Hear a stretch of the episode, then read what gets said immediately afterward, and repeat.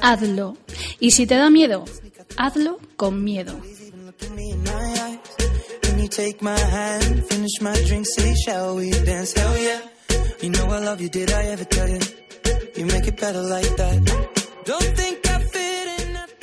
Buenas tardes, soy Maru Bonilla y esto es A la Vuelta de la Esquina.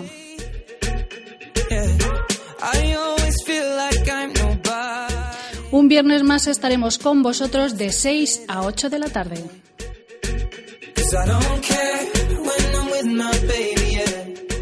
Cultura, cine, curiosidades, manga, entrevistas y mucho, mucho más.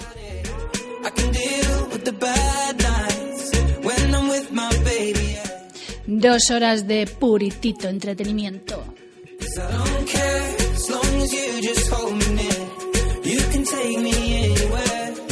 Iván, ¿qué hora es?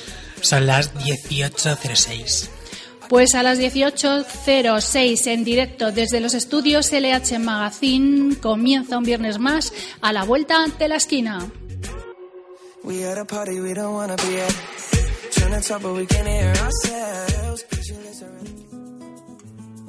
No le des el aire que respiras, los colores de la vida te recuerdan que este cuento no termina.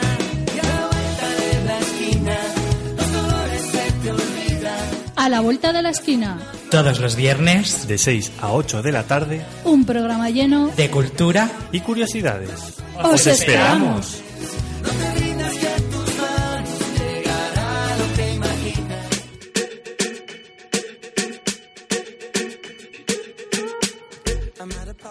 Para este menester, como cada viernes, me acompaña el chico del 17 y sus temitas. Buenas tardes, Iván. Buenas tardes, equipo y queridos oyentes.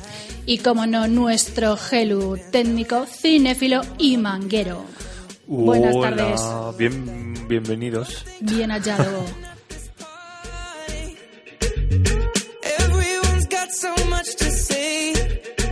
¿De qué nos vas a hablar eh, esta semanita, Iván? Hoy os voy a hablar del K-pop, que es un género musical en Corea. Os voy a hablar de su origen, su lado oscuro y todo. Ay, yo tengo una sobrina que le encanta un grupo coreano que no sé que cómo está se muy llama. Bueno, yo, yo, yo lo he escuchado. Ah, sí. Hombre, si no, el Claro. K-pop y el J-pop. Madre mía, Gelu. Qué bonito es. K-pop, K-pop. ¿nos vas a informar de los estrenos de cine de esta semana? Por supuestísimo. ¿Y hay novedades de manga o sigue así la cosa un poquito parada? Bueno, algo, algo ya van viniendo los, los estrenos de cine que van a ir llegando de, de Japón. Por cierto, Japón está cerquita de China, ¿verdad? Hombre, como, como todo, sí. Pero está aislado. Está aislado, sí es, Es verdad. una isla.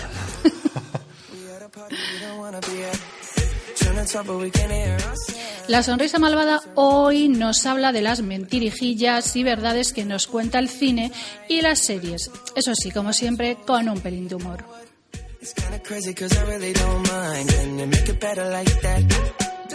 Vamos a recordar las redes sociales mediante las que nos podéis contactar.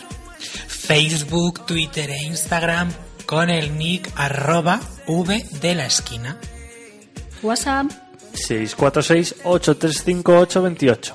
y qué pueden hacer. Nos pueden escuchar ahora mismo en directo y mandarnos mensajes de todo lo que digamos, de algún comentario o lo que queráis decir. Nos pueden hasta etiquetar. Y etiquetar. Podéis hacer lo que queráis con nosotros, ya lo veis. Hoy nos acompañará un artista en ciernes, se llama Karim Vitas Jr. y nos va a hablar de su primer trabajo que vio la luz en agosto del pasado año y se llama Infinito. Making me feel like I'm loved by somebody. I can deal with the bad nights when I'm with my baby. Yeah. No, I don't like nobody but you. It's like you're the only one here. I don't like nobody but you, baby. I don't care. I don't like nobody but you. You, baby. Yeah, cause I don't care when I'm with my baby. Yeah, oh, all the bad things disappear. You're making me feel like maybe I am somebody. I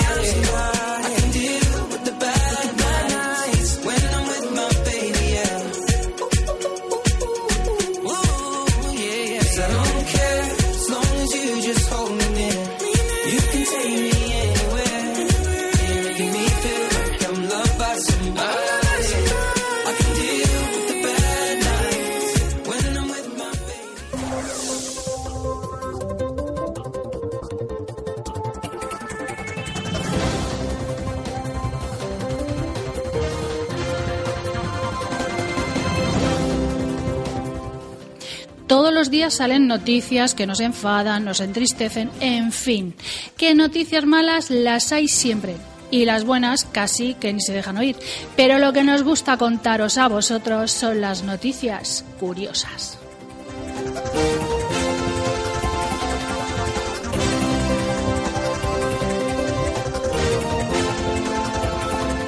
Una mujer ha gastado 10.500 euros en su adicción a comer polvos de talco. Su adicción empezó cuando fue madre y se chupó la mano con polvos de talco al limpiar a su bebé. Desde entonces consumía una botella de polvos de talco cada día. Se consiguió alejar de su adicción durante una década, pero volvió a las andadas. Ha pasado años siendo adicta a un ritmo de bote por día, hasta que por fin su médico ha descubierto que lo que le pasa es que tiene una carencia de hierro en su metabolismo y cuando pasa eso hay gente que le da por comer pelo, pintura de las paredes y en este caso polvos de talco. Pero para que veáis cómo es el cuerpo y la mente. ¿eh? Seguro que eran polvos de talco. Yo creo La- que es un Lo poco digo porque de puede coca. confundir el color. Sí, sí, desde luego. Claro, puede ser polvos blancos, pero no, ella salía con el bote de, de talco en la mano así como... Yo creo que esa ha tenido una feliz Navidad. También te digo una Y cosa. muy blanca. Si hubiese tomado otros polvos blancos de ese tamaño, estaría muerta. Voy a ser un poco escatológica. Si come polvos de talco, que es lo que mm, caga. Madre. A ver, es que eso es como el yeso, entiéndelo. Cuando mm, con los jugos gástricos el agua se Una hace bola, espeso. claro. Eso. Pues ya, la- ya lo ves que sigue perfectamente viva. Rueda Ahora pa' no, sé, los no sé ni molinos. cómo, no sé ni cómo Pues sigue eso es viva. para la irrita- irritación de esas zonas, ¿no? Pues ella todo el día, por todo el cuerpo fluyendo el polvo de talco, estará súper seca y súper desirritada.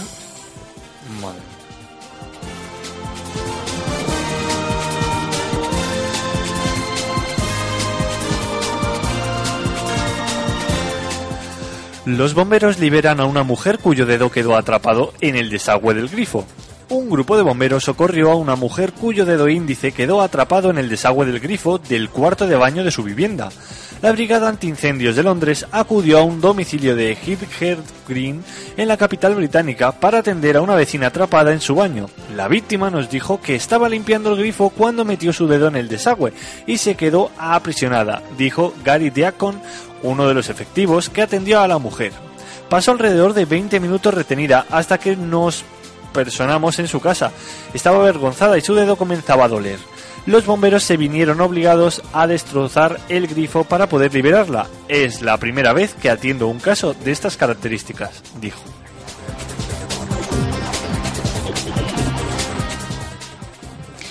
A quien no se le ha enganchado un dedo en un grifo, un desagüe es porque no lava. Yo, yo desde luego a mí esas cosas... Porque no lo friegas.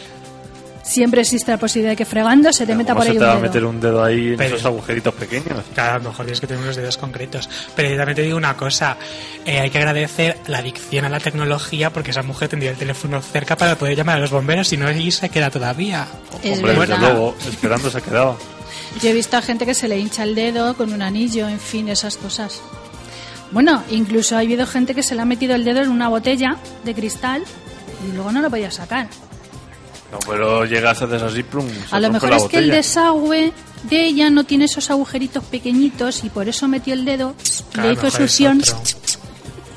Pero es verdad, puede pasar, pero qué mal rollo porque esa mujer ha estado 20 minutos, pero tú imagínate que no tienes el teléfono cerca o yo que sé, vives en un chalet y no tienes a quién, a quién gritar. Y encima ni talcos para comer. Ni talcos para... Bueno, talco, a lo mejor sí cuando está en el baño También es verdad. puede comer talco.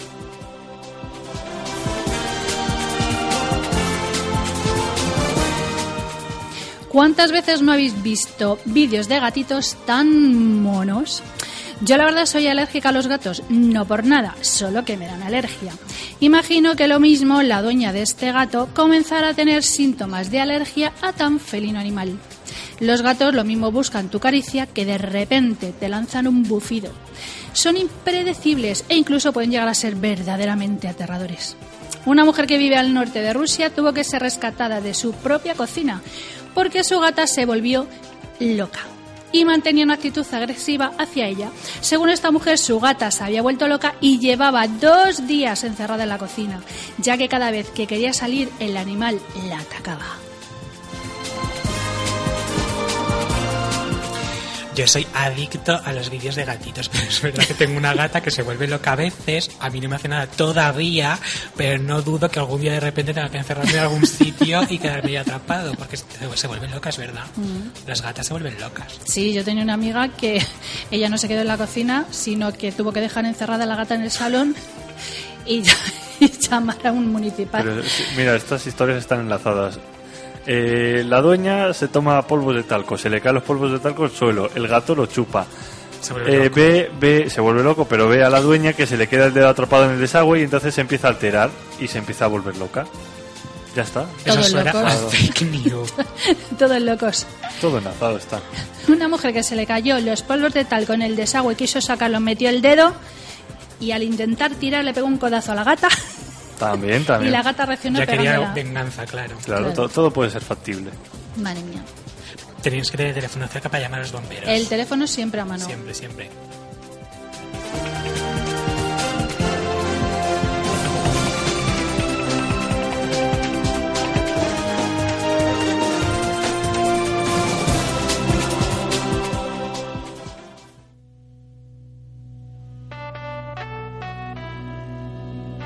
Si por mí fuera, si por mí fuera, haría lo imposible por tenerte entera. Ay, ay, ay, que si por mí fuera, serías el aire que mueve mi bandera. Y si por mí fuera, si por mí fuera, te llevaría conmigo incluso aunque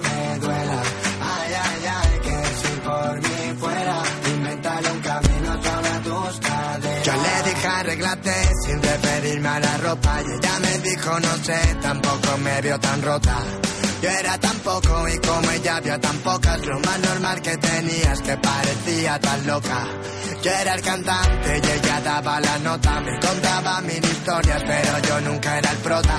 Llamaba la lluvia y yo que iba a cuenta gotas, y ya cambió por otro y yo no la cambio por otra. Si por mí fuera, si por mí fuera, haría lo imposible por. Ay, ay, ay, que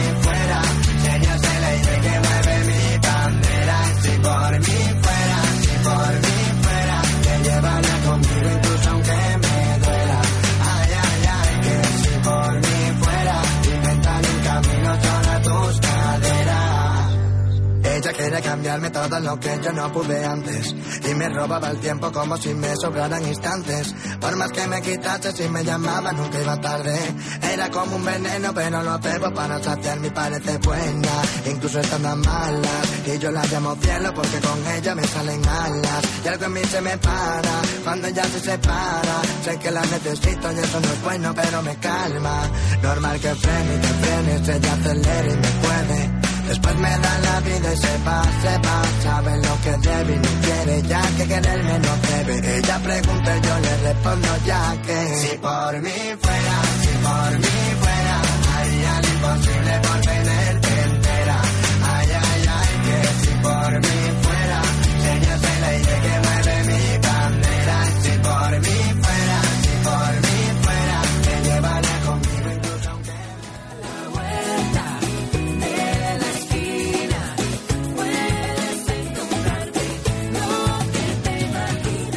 Soy el chico del 17 y a la vuelta de la esquina os propongo un tema cada semana.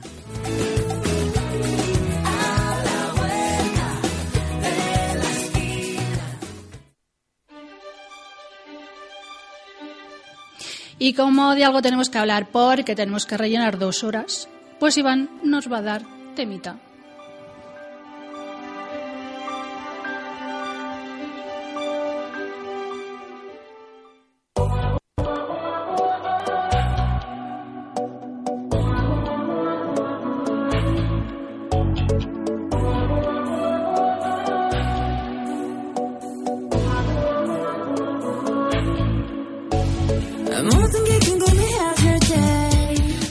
Hoy hablamos sobre el K-pop.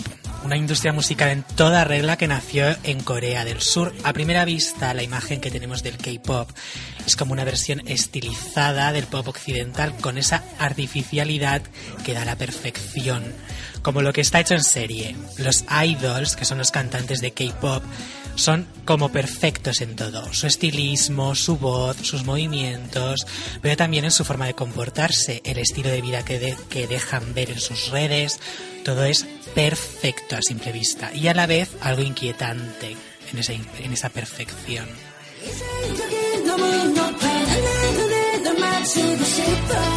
Para entender el nacimiento del K-Pop he tenido que aprender un poco sobre la política de Corea del Sur, su historia y su mentalidad. Al parecer Corea se independizó de Japón y tras una guerra se dividió en dos, Corea del Norte y Corea del Sur.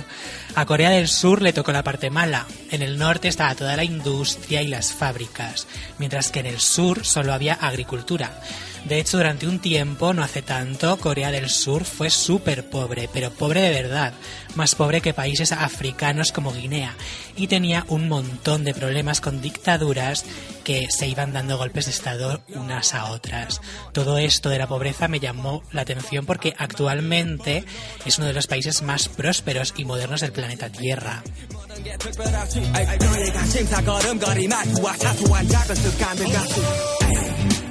Corea tiene ahora ese aura de grandeza económica y cultural. De hecho, muchas de las marcas que usamos como Samsung, Hyundai o LG son coreanas y en parte ahí está la explicación de su riqueza. El gobierno financió y favoreció a esas marcas de una forma bestial, pero bestial, con unas facilidades increíbles y en ellas se apoya prácticamente el país. Además, tienen niveles altísimos de éxito académico comparados con el resto del mundo. Las expectativas de los coreanos son muy altas.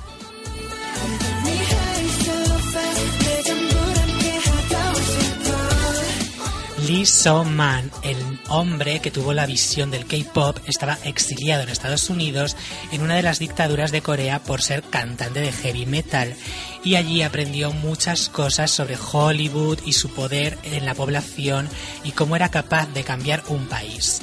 Además, también aprendió de la, discografía, de la discográfica Motown de la que salieron cantantes como Diana Ross, Lionel Richie, Stevie Wonder o Michael Jackson. Lo que vio Lee Man fue que Motown instruyó a todos sus cantantes afroamericanos para cambiar la percepción que se tenía de ellos. En aquella época, desde los 60 a los 80 más o menos, el racismo era mucho peor que ahora en América y los afroamericanos de Motown fueron los embajadores de una nueva imagen. Aprendieron a moverse literalmente como la realeza. Tenían una forma específica y ensayada de andar, hablar y Lee So-man volvió a Corea con todo eso en mente y un máster que se sacó en California y fundó SM Entertainment. Ahora su fortuna es de casi 200 millones de euros y todo gracias al K-pop y su visión, una visión apoyadísima por el gobierno, porque Lee So-man ha predicho que el K-pop va a liberar completamente a Corea del Sur de pagar impuestos, como una especie de arma cultural que haga que los países extranjeros se dejen el dinero en empresas coreanas. La ola coreana se, se llama este fenómeno.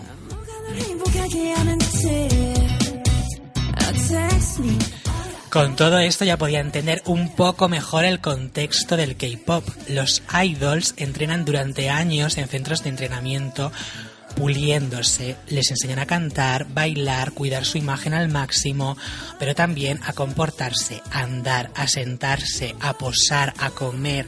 A mí me recuerda a esas escenas en las que una señorita de época aprende a andar con un libro en la cabeza y a comer con los hombros atados en el respaldo de la silla. En esa academia lo controlan todo, hasta su nombre, su historia, su estilo de vida, todo.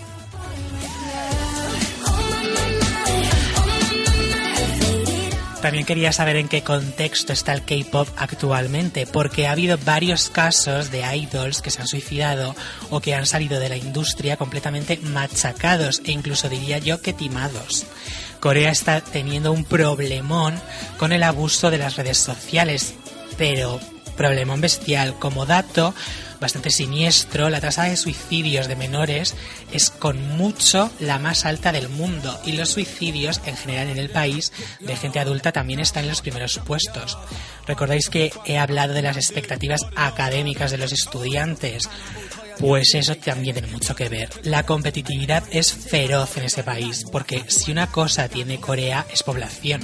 También un dato significativo es que es el país, después de Colombia, con más centros de cirugía estética per cápita y con más jóvenes operados de estética del mundo. Y es obvio que muchos de los cantantes del K-pop están moldeados tanto artísticamente como física y facialmente. En este ambiente de altísimas expectativas de todo tipo nace el K-pop.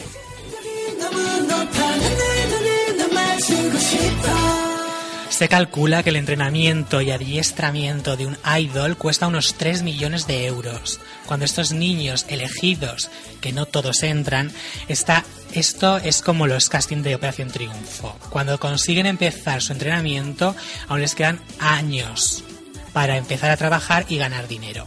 Para, empe- para empezar, los contratos son más o menos 70-30. O sea, la empresa se lleva 70% de los beneficios y el idol 30%. Según una idol a la que entrevistaron, los beneficios se repartían así. Sin embargo, los gastos se dividían al 50% entre la empresa y el idol. En teoría, la empresa hace esto para recuperar la inversión que ha hecho en ese idol. Y cuando lo amortizan, los términos cambian. Pero muchos idols hablan de las dificultades económicas que han pasado sus familias con ellos, a pesar de ser súper famosos y generar millones para la empresa. Una idol tuvo que dejar el grupo en el que estaba porque no tenía ni para vivir, siendo uno de los grupos más famosos y más estables del K-pop. Además, los idols no pueden tener pareja por contrato.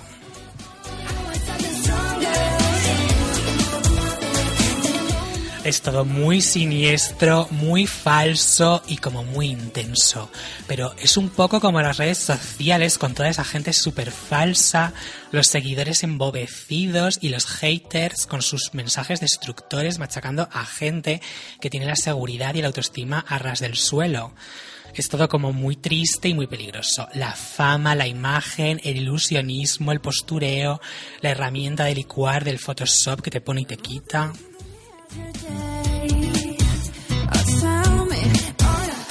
Una cosa tengo clara, tenemos que ser conscientes de la relevancia de las redes sociales y tenemos que ser conscientes de que el 80% de lo que vemos es falso.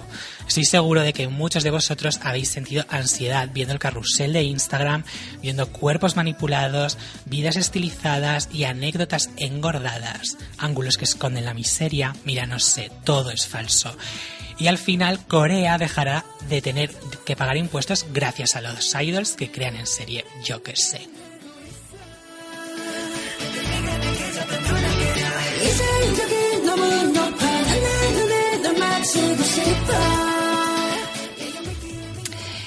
Queridos oyentes y querido mundo, he entendido de van casi todo, pero ya sabéis que hay palabras que llegada una edad una se pierde. Pero no os preocupéis porque lo he ido así como en la ¿Qué y al final me he enterado de todo. ¿Idols? Creo que No, eso, o es, sea- eso es una palabra inglesa, no es una palabra japonesa. Hijo, mm, te voy a decir una cosa, yo he sido de francés de toda la vida de Dios, pero no importa, me he enterado de todo. Claro, los idols son los, y los conozco cantantes. y Uy, iba a decir una cosa, cantantes, cantantes. Idols, no, no, Pero ya ves cantantes. que se llama, en el K-pop se llaman idols. No, bueno, es igual. Conozco a los grupos esos coreanos porque ya digo que a mi sobrina le encanta ese grupo coreano que se quiere casar con todos ellos porque como todos son iguales, le da igual elegir a uno que a otro porque Claro. la diferencia es que uno es rubio y otro es moreno. O tiene el pelo rosa o tal, sí. Pero la cara es la misma, le Sí, opera sí. la misma persona, le maquilla el mismo. Es que son todos parecidísimos. Bueno, también es verdad que los occidentales, los asiáticos, nos suelen parecer muy parecidos. No sé si a ellos les pasará igual que a nosotros, pero nos suelen parecer parecidos. Pero es que estos son por hechos en serie. Mira, perdona Iván, los idol, estos son exactamente iguales. Lo pones uno con otro y están calcaditos. Yo los voy a sustituir y nadie se da cuenta. Además, no sabes si es. eh, son Tiene un aspecto asexuado, es decir, no sabes. La verdad es que sí. Pero Como lo- Los Ángeles. Tu sobrina que se quiere casar con ellos, Con todos. pues es que ahí está la cuestión de por qué no pueden tener pareja. Porque se tienen más fans siendo soltero y estando disponible para todas tus fans que teniendo pareja. por Y yo que me alegro que no se case con ninguno de ellos. En fin, y mm, esto que dices de que mm, 3 millones de euros Tres por millones. formar a cada uno. Eso es lo que dice la empresa. Que le cuesta a la empresa 3 millones formarles, pero es que son años de formación para que luego cuando tú los veas sean O perfectos. sea, como el pequeño Buda, le cogen cuando nacen y dicen, Sí, sí. ¿será la reencarnación? De verdad que es así, o sea, les cogen de pequeños y, y se forman durante años para luego cuando sean adolescentes, pues ya sean idols y ya crezcan siendo idols. Lo siento, Helu, ya no puedes ser un idols. ¿Qué le vamos a Te ha hacer? pillado mayor. ¿Qué le vamos a hacer? Puedo hacer otras cosas. No, con 30 años ya se tienen que retirar.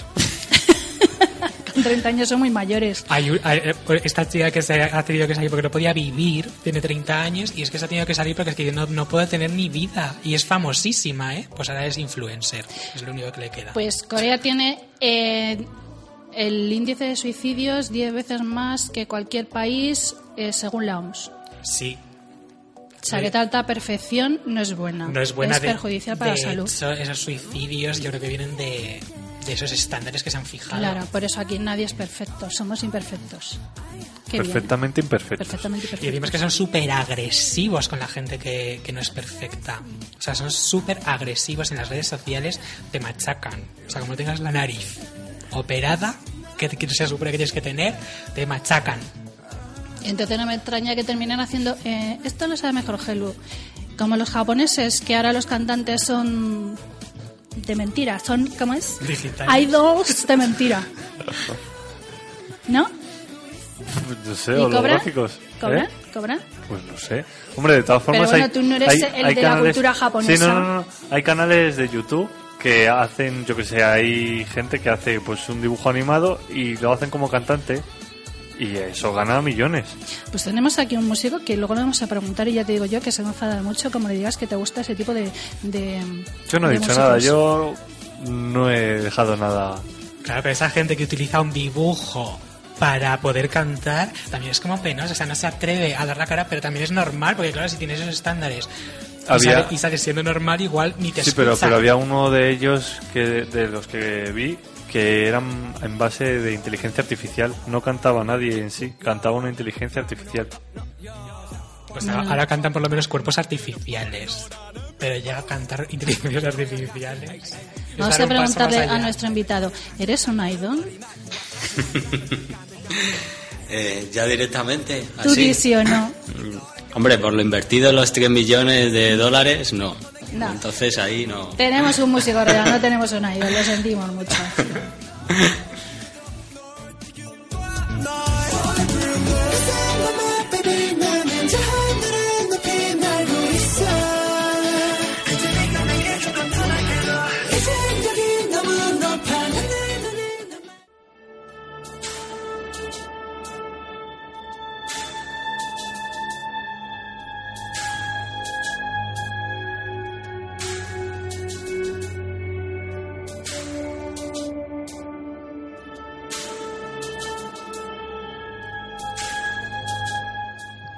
Pues como he comentado al comienzo del programa, contamos hoy con Karim Vitas Jr., un artista que nos va a hablar de su vida y de su música. Bienvenido, Karim. Hola, muy buenas. ¿Qué Que tal? ya nos has dicho que no eres un idol.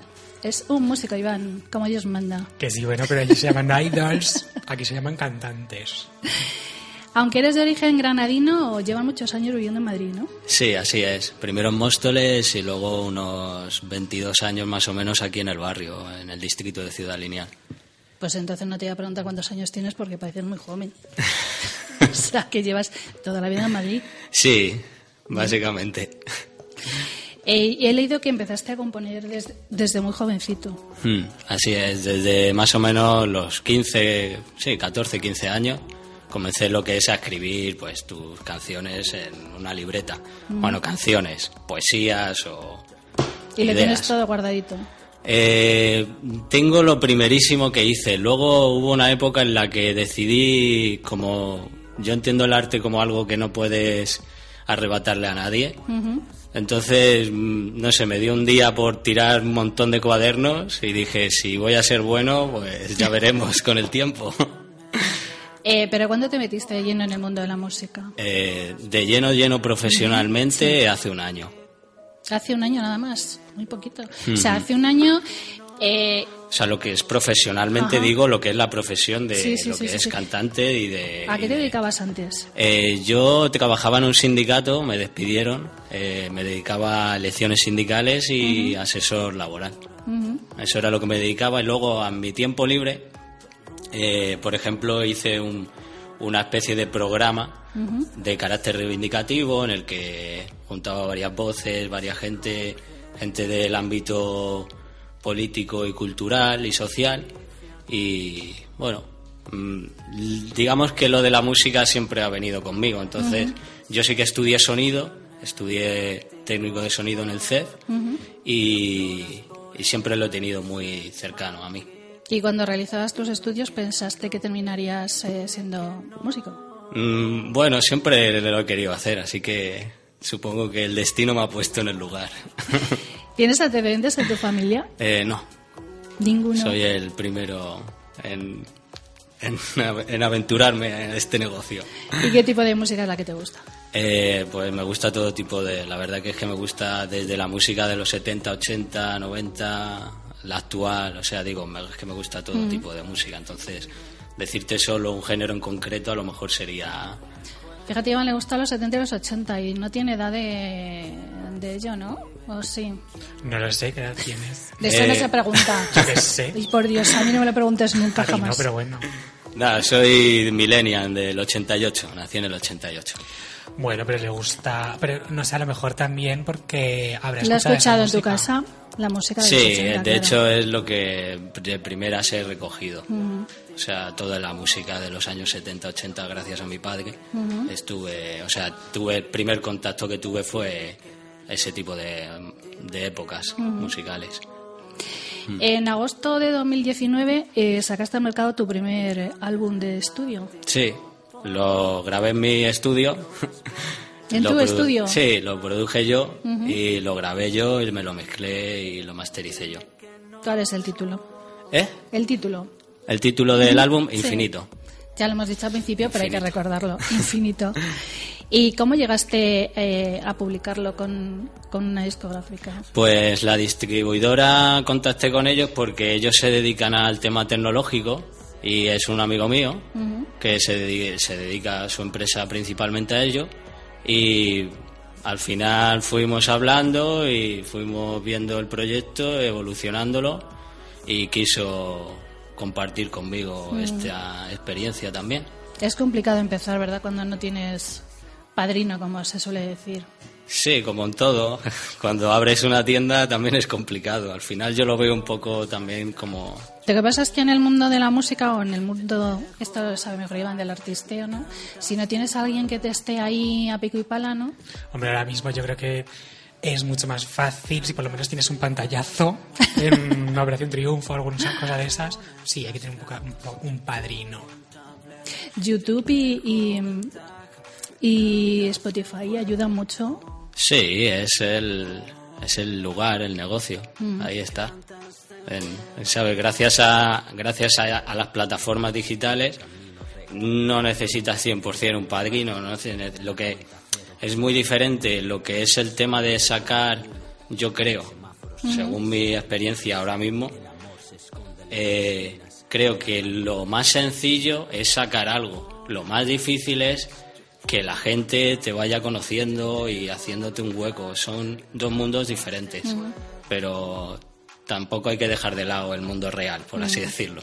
Por mucho que tú puedas subir algo, si nadie no le das un alcance, se va a quedar ahí. Ya. Y esos cantantes, Iván, que han salido por un vídeo de YouTube. Como Justin Bieber, por, Por ejemplo. Bueno, dicen ¿Cómo que lo es han poco- conseguido? dicen que es falso, que en realidad ya estaba eso preparado y, y dieron ese aura de... Pero bueno, es que yo creo que también mucha gente tiene el síndrome de Claudia Schiffer, que espera que se le, se le encuentre, ahí es- estar, estar ahí y que se le encuentre, pero hay que trabajarlo mucho. Todo es trabajo. Helu, vamos a escuchar Infinito, el tema que da nombre al primer trabajo.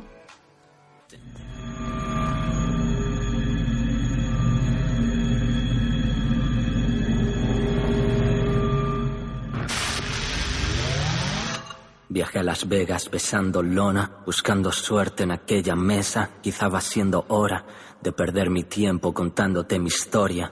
Y las tristes que aún así llenas de gloria acompañan a estos pasos y a estos gestos, con mis fracasos, con mis aciertos, viviendo la aventura de hacernos viejos, viajando lento como los recuerdos. Bendita locura inigualable. Te lo debo a ti, pa, y a ti, madre, por vuestros feedback, por vuestro arte, por las sonrisas, por los instantes. Agradecido de ser quien soy después de tanto, atrás se quedan, porque hoy soy. Porque hoy soy. Porque hoy soy. Que el mundo se detenga y volemos sin complejos, cantándole a la luna un día más. Que el mundo se detenga y volemos sin complejos, cantándole a la luna un día más. Algo es distinto, no sé explicarlo. Miro al frente, veo el destino. Está tan claro como el cielo bajo el que crucé la noche, quemando kilómetros sin que nada importe. Mi corazón, un latido lleno de ambiciones, sin rencor y menos para dar lecciones. Boom, boom, así es como suena. Tic-tac, esa es la condena. Que el mundo se detenga y volemos sin complejos, cantándole a la luna un día más. Que el mundo se detenga y volemos sin complejos, cantándole a la luna un día más. Nunca te veré lucir así, si es mi última ocasión que sea hasta el fin. Huir a donde huir a fuego al beat, no pretendo impresionar, solo ser feliz. Como pueda, atrapando los detalles, atento porque el día no pasa en balde. Y es que es increíble, y es que ni lo sabes, cómo pasa el tiempo, somos fugaces.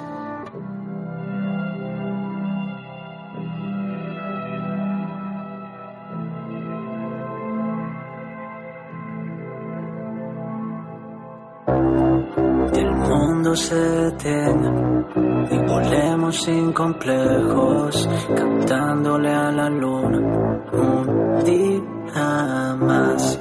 El mundo se detenga y volemos sin complejos, cantándole a la luna un día más.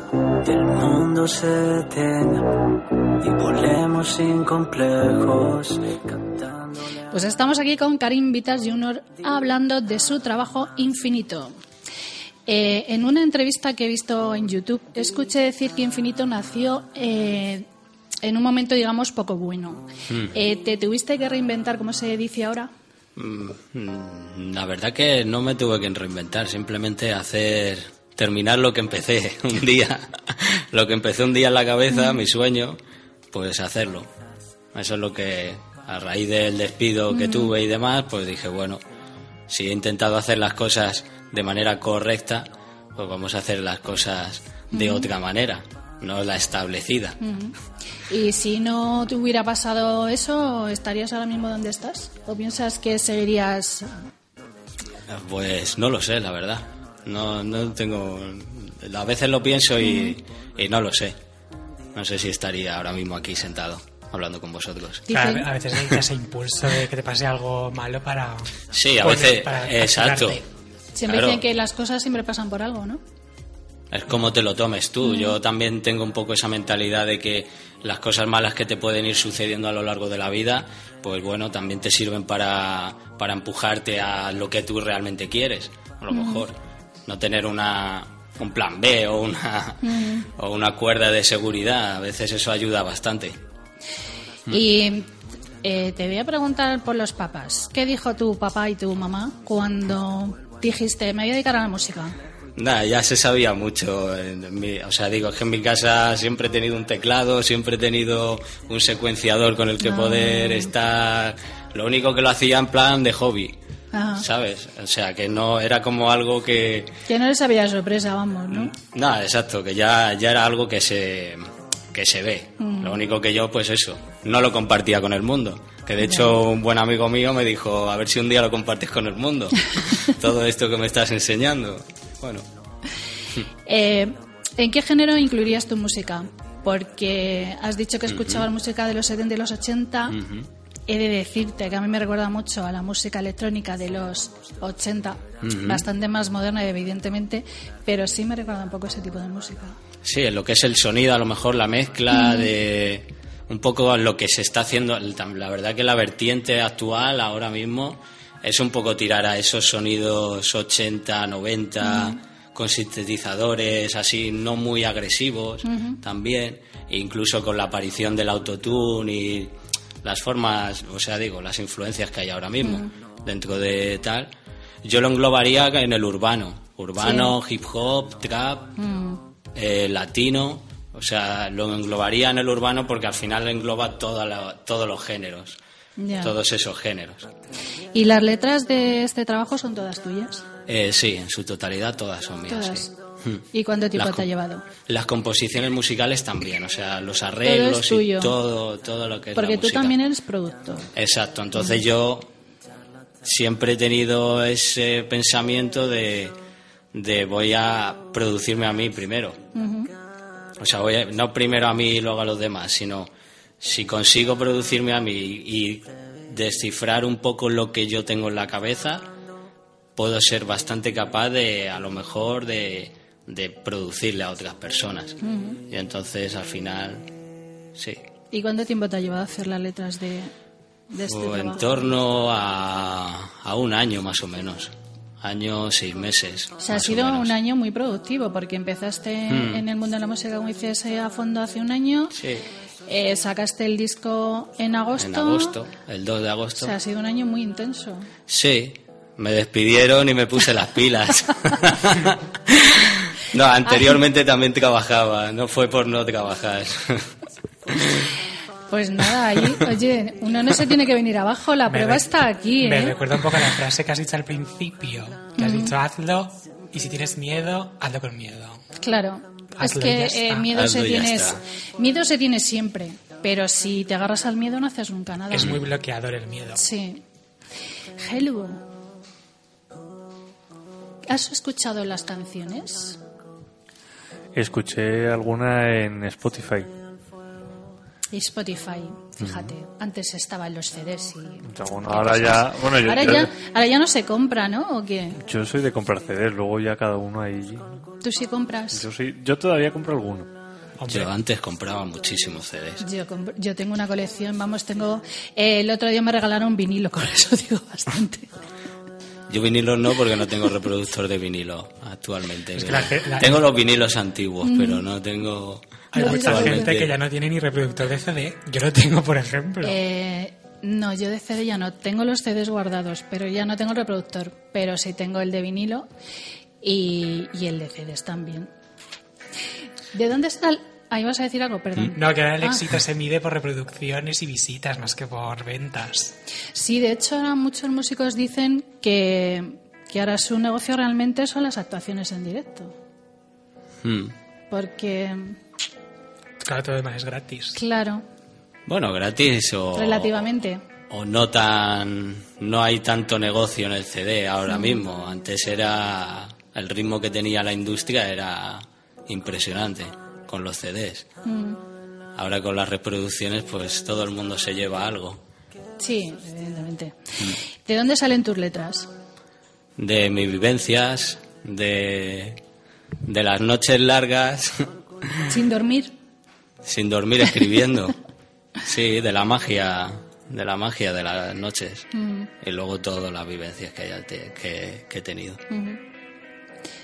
Vamos a escuchar Dulcinea y quiero que escuchéis bien la letra.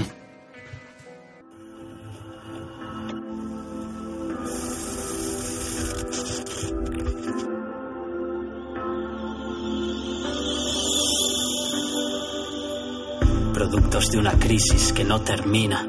Pobres nos quieren, ricos nos guían. El grito es mudo mientras mi pueblo sangra. Con largos turnos la juventud pasa. Cargados de ideas, cortos de pasta. La calle desierta augura el mañana. Que no te asegura ni puesto ni casa. Tuyo es el cambio si ves que no avanzas. Dulcinea, ah, Dulcinea. Nos negaron el futuro. Tuvimos que buscarlo fuera de estos muros. Fuera estos muros. Duro fue no volverte a ver. Caminamos hacia un dorado que nunca llega, aunque hay que seguir, conseguir llenar la nevera. No me molesta que los balcones son de mi bandera, me duelen los millones que tuvieron que alejarse de ella. Dejando volar el talento a precio de saldo, vuelve a subir el precio del suelo con sueldos tan bajos, la puta corrupción, el puto paro, y nosotros aquí desolados. Dulcinea, ah, Dulcinea. Nos negaron el futuro. Tuvimos que buscarlo fuera de estos muros. Fuera de estos muros. Fue no volverte a ver. Esta es mi España, la tierra del fuego y del sol, donde arden bosques y queman la ilusión. Oye, iluso, ¿crees que sentado haces algo? Aquí Petinto es el único que obró el milagro. Dame de ese tinto, a ver si veo distinto, a ver si los molinos me dicen algo bonito, porque ya estoy cansadito de tanto teatro, de tanta miseria, de tanto desfalco.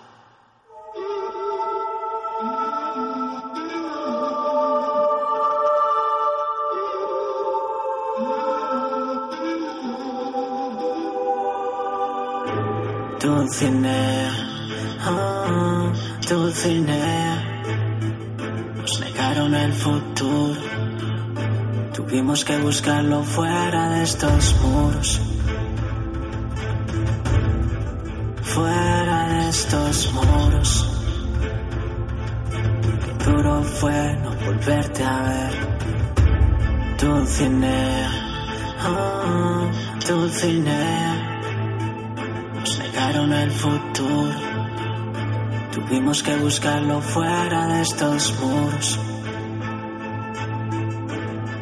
Fuera de estos Pues yo he de decir que he escuchado el trabajo de Karim Vitas Jr. y esta canción me ha impactado especialmente.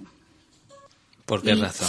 Pues por la letra, porque estamos hablando hoy en día de muchas cosas en los medios de comunicación y nos olvidamos precisamente de lo que habla esta canción, De lo importante, ¿no? de lo importante, efectivamente. Sí, eso es lo que quise reflejar en esta canción, dejar a un lado todo el circo mediático que se genera Mm. políticamente y hacer una visión interior y exterior de lo que yo he visto, porque claro, yo he vivido la época mm, más dura de toda la juventud aquí en España, cuando todo el mundo se ha ido, cuando la gente no sabía ni qué iba a hacer ni no, la gente que también, o sea, yo a veces analizo la letra, o sea, yo la escribí y la escribí en varios momentos de, o sea, esa letra fue de una de las que no, o sea, no la, no la hice con 15 años, pero fue de las que yo tenía guardadas y cuando pasaban los años y veía que es que no ha cambiado nada y sigue todo igual, al final, o sea, varios, el- uno, de los, uno de los cachos es tal cual de hace cinco o seis años y lo pones ahora y no ha, pasado y no ha pasado. Entonces, como esa reflexión de qué pasa aquí, por qué no se quiere avanzar o hacer las cosas de otras maneras. No sé, es, un, es una reflexión en sí misma.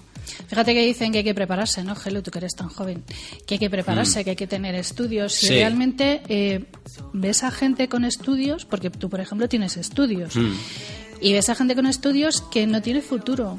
Sí, Y ves. se tienen que ir porque no tienen futuro. Sí, o el futuro que te dan es estar con 10 personas más en un piso o estar, no sé, con una mochila a cuestas y, y que la vida es súper guay viajando y no parando de viajar, que está muy bien Sí. viajar si tú quieres.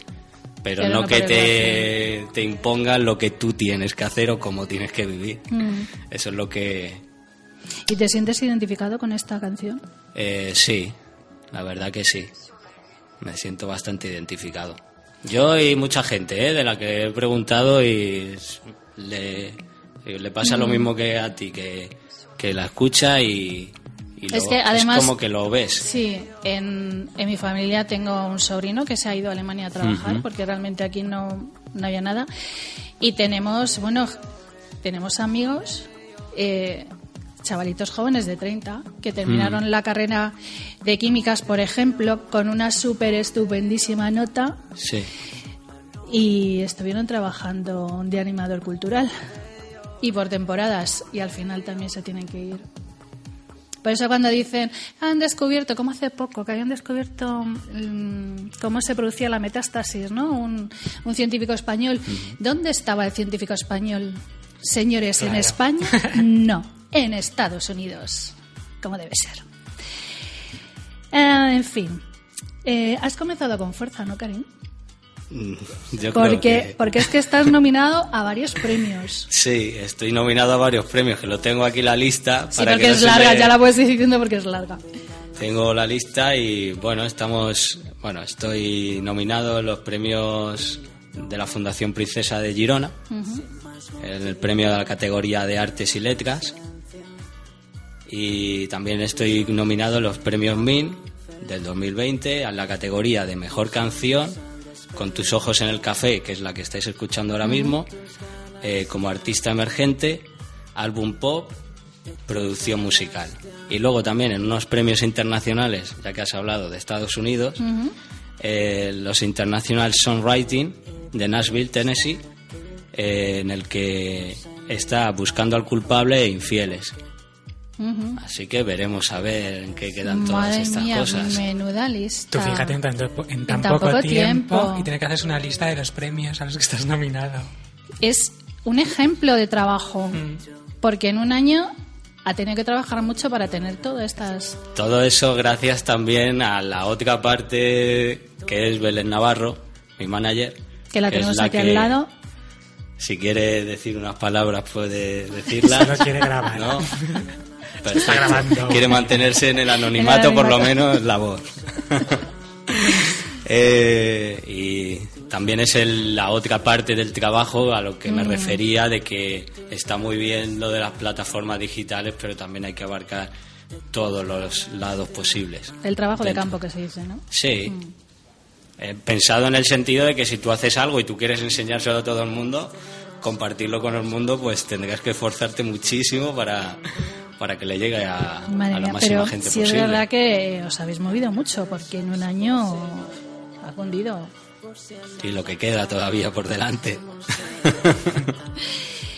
Eh, ¿Qué significa para un artista que le reconozcan mediante una nominación, por ejemplo, en premio? Mm, pues visibilidad y también eh, compartir con otros colegas músicos, productores o artistas. Eh, una pregunta ahora que está otra vez. Eh, Operación Triunfo se llama, es que no me quedo muy bien con... Operación Triunfo. Ay, pero es que vi la primera y ya no he visto más. ¿Qué opinas de estos em, programas que suben como la espuma y bajan como la espuma? El de los programas en sí. ¿te El de los programas de talent show. Mm. mm, Son un ¿no? formato, yo diría que son un formato. No entro en sí mejor o peor, son un- es un formato televisivo. mm, En el cual es- hay personas que sí que aman y tienen una pasión por la música. Yo ahí no puedo meterme en, Mm. en lo que puedan los chavales y chavalas. pero no es no es enseñar em, a ver que esto Hmm. imagino que es cuestión de suerte no Iván tú que te has presentado alguna historia de estas Eh, A ver, yo creo que tienes que estar preparado, pero también es cuestión de suerte, que encajes con el marketing de ese momento y de todo. Y Hay gente a que ver no ha que trabajarán bien. mucho en ese momento pero no es no es como por ejemplo tú que llevas un, un año trabajando trabajando Hmm. no sin embargo ellos es como que le resultará un poco más fácil no Hombre, pues yo creo que, claro, es, lo- lo- es un trampolín. Hay gente que lo puede aprovechar, pero hay gente que no, porque ha, ha habido uno en 2017 que sí que fue conocido en su momento y ahora trabajaba riendo en las calles. Bueno pues O sea, tan honroso como que no, que es, otra es cosa muy honroso, pero, Yo sí pero que quiero gente se mal- piensa que el trampolín le va, le va a servir para, para para, toda la vida toda la vida y no. Hay muchos de ellos que llevan cantando en garitos sí, sí. toda la vida y, se, y se van ahí a presentar. A lo mejor no es tanto el, el- la persona que va a ese tipo de concursos, sino cómo él engloba o entiende el hacer la- las cosas. A lo mejor esa persona que lleva cantando X, pues en vez de buscar un concurso para intentar saltar a la fama, pues juntarte con gente profesional con la que puedas subir y trabajar de ello. También es verdad que este tipo de programas, a lo mejor si tú tienes un estilo y Mm. no les cuadra, te meten en el estilo que ellos quieren, ¿no? Iván? Hombre, claro, es Entonces Triunfo. no te dejan ser como tú eres. Claro, es que es un poco como lo que decíamos del K-pop. O sea, al final es una empresa, Operación Triunfo es un. Al final crean productos, pues tipo Operación Triunfo. Todo el mundo sabemos lo que va a salir de ahí. Algo fácil. Pues hablando de triunfos, ¿qué proyectos tienes? proyectos pues seguir aumentando la visibilidad eh, trabajar bastante en el tema del directo nunca mejor dicho hablando de los directos que se han currado algunos para llegar a ciertos niveles y eh, o sea es decir preparar el concierto a la altura del disco de hecho, el 20 de marzo tenemos un concierto aquí en La Lipa, en el Centro Cultural de La Lipa. Eh, será a las 8 de la tarde, ya iremos dando más información. Y, y de momento eso, más Pues- visibilidad, aumentar en seguidores, Ay, pues dinos en tus fans. redes. ¿Eh? Danos Eh, una pista de las redes para que te puedan seguir. Eh, en Instagram, Karim Vita Junior, Ujú. todo junto. Facebook igual, Karim Vita Junior. Eh, TikTok no tengo todavía. Twitter de momento todavía no, pero por ahí sí. Facebook, eh, Instagram y en YouTube también, Karim Vita Junior. Pues intentaremos hacer un recordatorio antes del día 20 de Gelú para... eh, Que aprovechando el, lo del tema del concierto, me gustaría darle agradecimientos a- al área de cultura del distrito de Ciudad Lineal, que aparte de con ellos también nos han facilitado el poder estar ensayando dentro de sus instalaciones. Cada, o sea, tengo cada en la semana Sí, ensayo dos días gracias a ellos ahí en sus locales. sí, se llaman, ¿cómo se llama la sala? El garaje. La sala garaje. El garaje se llama. Y. Y ya está, tengo de, de más agradecimientos. No sé si vamos a acabar o todavía no, por si acaso. A Vamos ver si a- me- vamos a ver si me- acabando, puede ser. Vale, pues agradecimientos también a Vanessa y a Rubén, que son de aquí del barrio. Tienen una empresa que se llama Rubans, de instalaciones y mantenimientos, en la calle Maximiliano 19. Mm, San Maximiliano. Eh, sí, en San Maximiliano de 19. Eh, luego, también, aparte, en el tema de Dulcinea, el vídeo que hicimos, que también lo hicimos ahí en el barrio, agradecerle a Hip Film, en, en- en concreto al director y, mon- y montador del vídeo, que es Fernando Alarcón. Eh, agradecimientos a All, All Right Global Record por la distribución también y agradecimientos a todos mis fans, a todos los que me apoyan, a todos los que estuvieron también el día de la presentación en Café La Palma, el día 26 de diciembre. Muchas gracias a todos vosotros y también gracias a vosotros A ti. por estar aquí A ti conmigo. por venir a, a mostrarnos tu trabajo. Recordaros, el día 20 de marzo a las 8 de la tarde en el Centro Cultural de la Lipa. De todas maneras, ya lo iremos recordando. Pues te damos las gracias por habernos acompañado hoy. Te deseamos todos los éxitos del mundo y que la próxima vez que vengas, pues vengas, oye, pues con algún premio, que siempre está bien. Bueno, y si no, a cantaros algo. Y si no, puedes venir cuando quieras a cantarnos lo que te dé la gana. Pues muchísimas gracias. ¿eh? Muchas gracias, cariño. Muchas gracias. ternura y amor, los astros hablan. El frío invade, la muerte espera.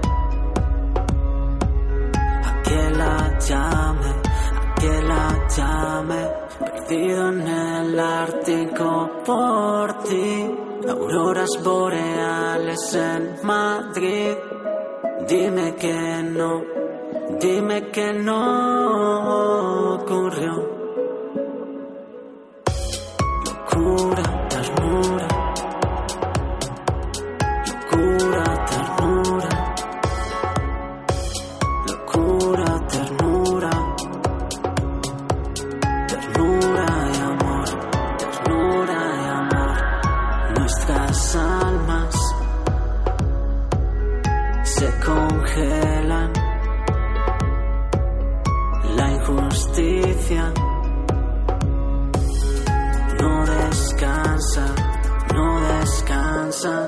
en el Ártico por ti.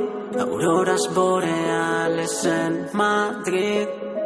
Dime que no, dime que no ocurrió.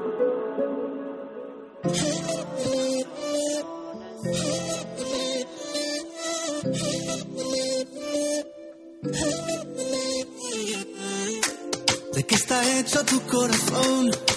Que no está vacío. Que yo tengo el mío lleno de ilusiones contigo. Tic tac, we took it too far. Don't wanna say goodbye. Stop killing our fire. Time is running out. How could you do this to us? We were flying. Si no puedo borrar las estrellas, no me pidas que olvide tu huella.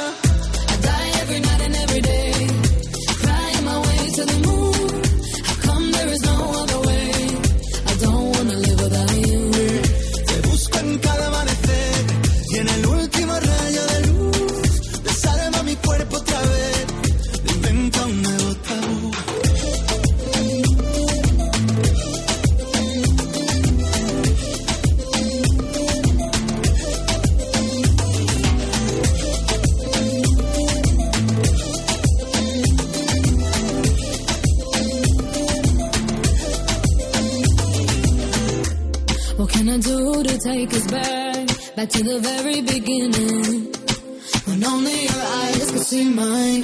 Remember that? Tic tac, suena el reloj, llega el adiós, socorro, no tengo bengala. Si no queda amor, dime qué siento entre el pecho y las alas. No, I don't wanna leave it behind us. Cause my love, I can't do this without you. Te busco en cada amanecer y en el último rayo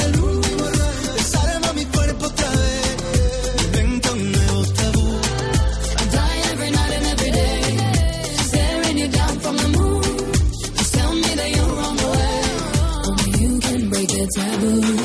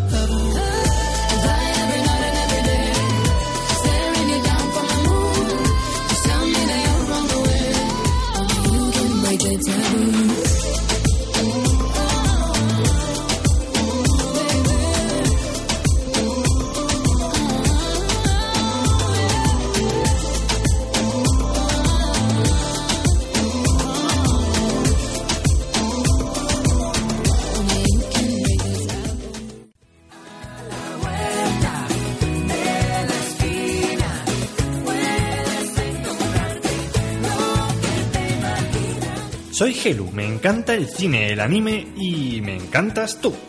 Así que acompáñame en A la Vuelta de la Esquina.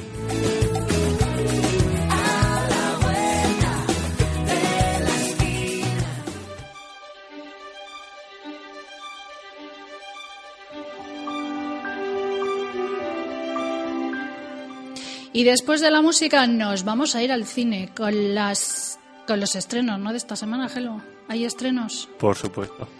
mm, de los buenos. Bueno, de los buenos no sé, pero estrenos hay. Venga, a ver.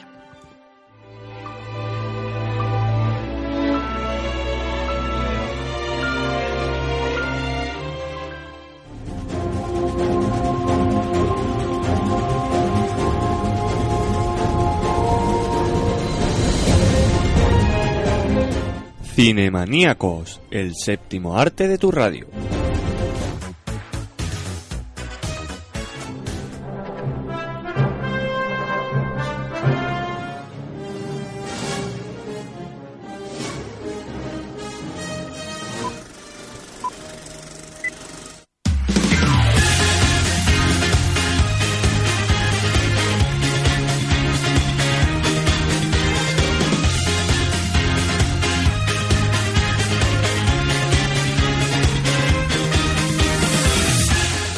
Ya estamos con todos vosotros de nuevo en la sección del séptimo arte para daros a conocer todos los estrenos y curiosidades del mundillo del cine. El primer estreno es Adu. Esta película está inspirada en millones de historias reales en torno al drama de la inmigración, película de origen española y en la que se encuentran dentro del reparto actores o actrices como Luis Tosar, Ana Castillo o Álvaro Cervantes.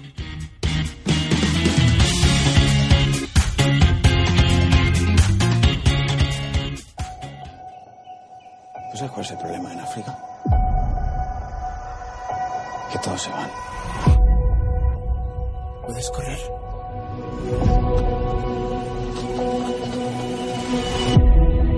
Maestros, políticos, enfermeros. Los asaltos a la valla son siempre jodidos. Hay mucha gente que no entiende qué hacemos aquí. Si decimos lo que pasó, aquí no pasó nada y punto. ¿Sabéis qué es lo que nos va a joder de verdad? El miedo, la paranoia, la duda. Me voy a Mozambique a trabajar en un parque natural. Aprovecha este viaje para cambiar. Un niño de 6 años y su hermano mayor esperan, agazapados en una pista de aterrizaje en Camerún, el momento adecuado para colarse en un avión que les lleva a Europa. No demasiado lejos de allí, un activista medioambiental contempla horrorizado a un elefante muerto y sin colmillos. Además de luchar contra la caza furtiva, este hombre deberá también superar los problemas que surgirán al reencontrarse con su hija, recién llegada de España. Miles de kilómetros al norte, en Melilla, un grupo de guardias civiles se prepara para enfrentarse al numeroso grupo de subsaharianos que trata de cruzar la frontera.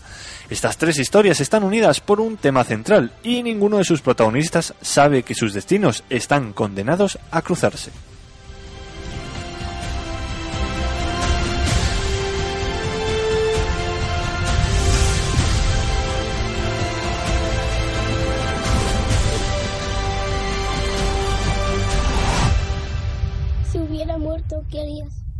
Continúa.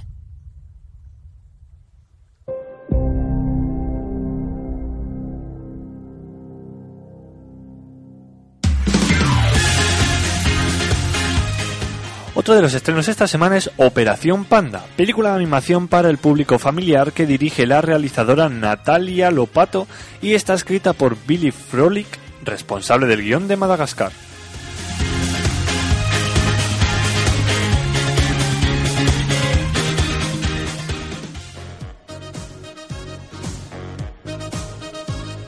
Tengas miedo, chaval. Todo está controlado.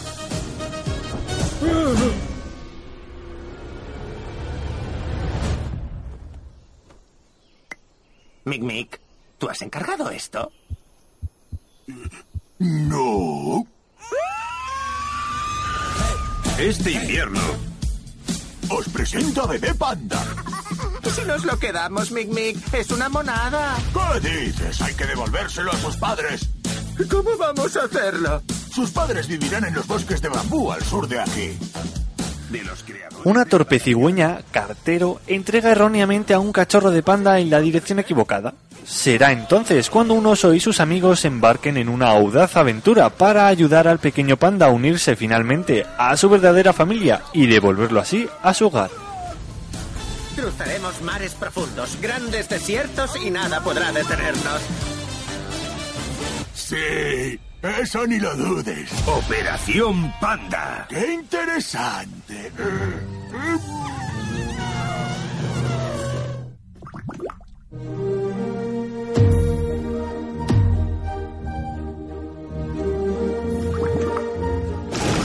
¡Ah! ¡Estoy volando! En cines el 31 de enero.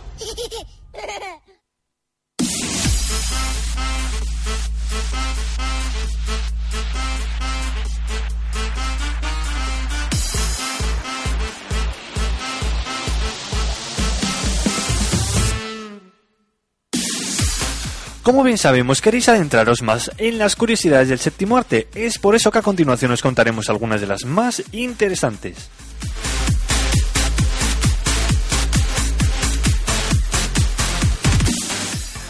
La película Citizen Kane de Orson Welles se basó en la vida del magnate A. William McKinley, B. Theodore Roosevelt, C.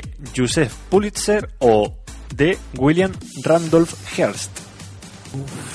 No lo sé. A ver, em, dímelo más despacito.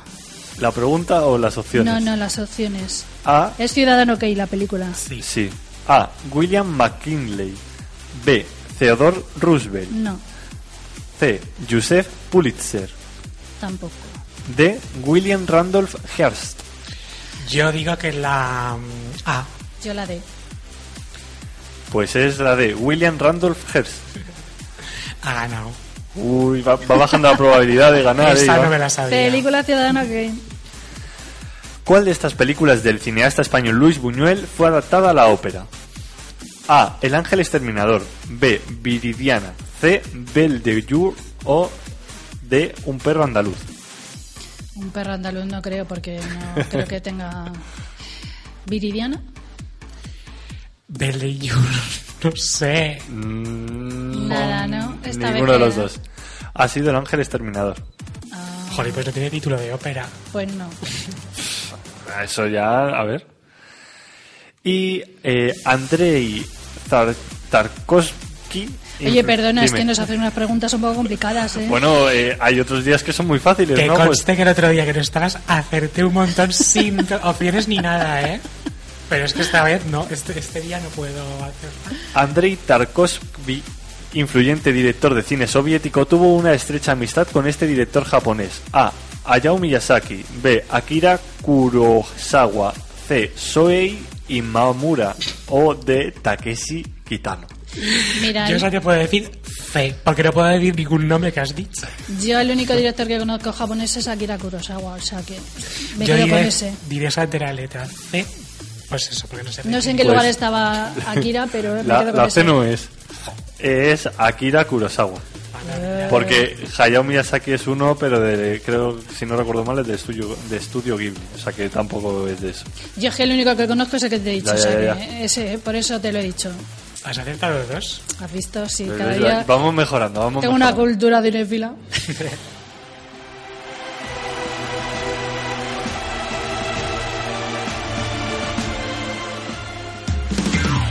Y para finalizar esta semana en el mundillo del cine, os traemos algunas de las noticias más destacables del séptimo arte que de seguro os sorprenderán.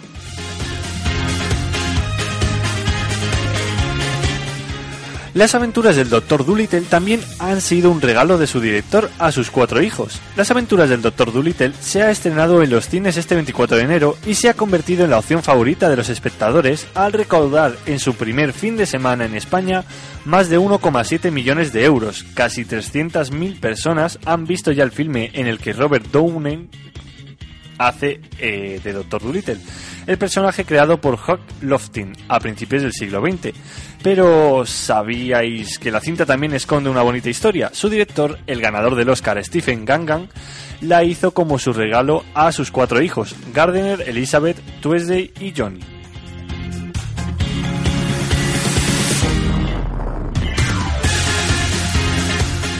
Tuesday.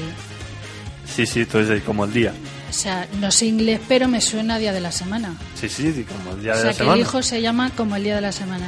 Eh, exacto. Bueno, a lo mejor es una chica, tú a saber. Eso ya... Eh, Si no lo podéis saber, porque la verdad es que les famosos ponen nombres tan raros a sus hijos. Pues sí. Chicago, por ejemplo. Bueno, pero es un nombre de ciudad, pero Tuesday. Brooklyn. Tuesday como miércoles, la de la familia Adams. También es verdad. Claro, es un Y día... viernes como el de náufrago. También. Madre mía. Pues eso, pues es que es una cosa muy común.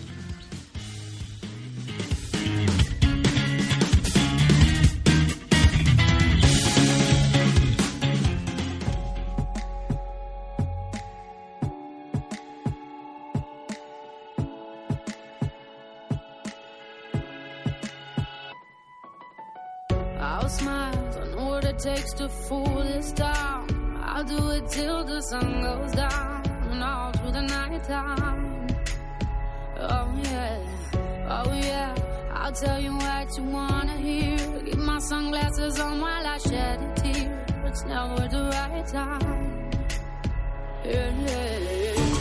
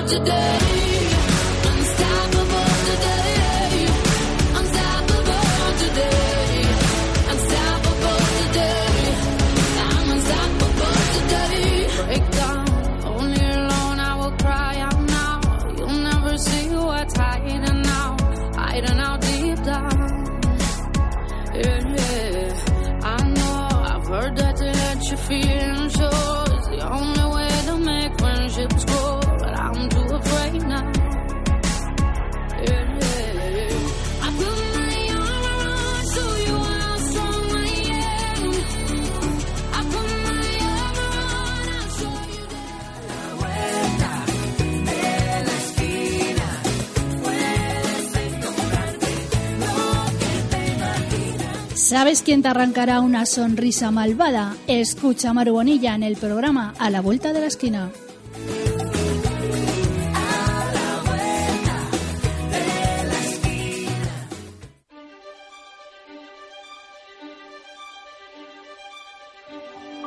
Que nos ha mandado un comentario Barbero Gato. Tendría que haber más cantantes con letras como la de Dulcinea y menos BTS de M. Bueno, dice una palabrota. BTS es un grupo de K-pop. Es el grupo que ha puesto de la canción. Para. Ah, vale, ahora sí te Me oigo. has muteado, no sé por qué, pero me has muteado. Que Yo, lo, te- lo tengo en cuenta. por nada.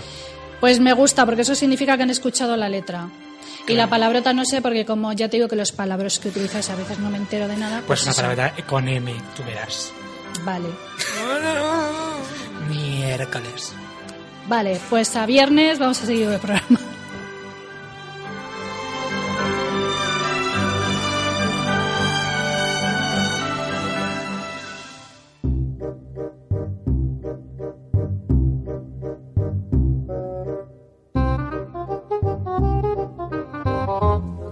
¿Quién no ha puesto alguna vez una sonrisa malvada?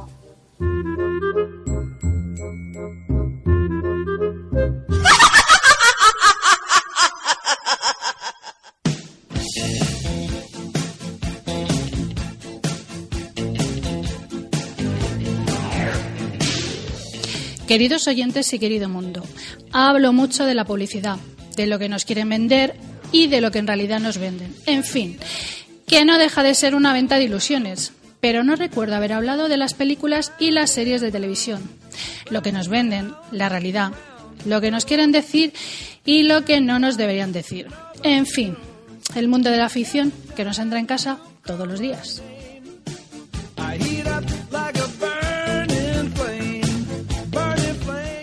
Y es que las películas nos venden unas cosas que no, que no, que no, que no puede ser. ¿A quién le ha llevado su pareja el desayuno a la cama? Sí, ¿en serio? ¿Con esa bandejita con patitas que por más que la busco no la encuentro? ¿Y si te lo han puesto así, te han puesto la florecilla en el jarroncillo? ¿Te han puesto el zumillo de naranja y una tostada? Y los huevos revueltos. ¿Te han puesto huevos revueltos? Que no, que no, que no me lo creo. Mi marido lo intentó una vez. Me trajo una bandejita con zumito, una tostadita, digamos que morena, muy morena, sin flor y sin huevos revueltos. A ver que el pobre cuando le pide una tortilla francesa lo que le sale son huevos revueltos. Entonces, pues para qué voy a complicarle la vida pidiéndole los huevos.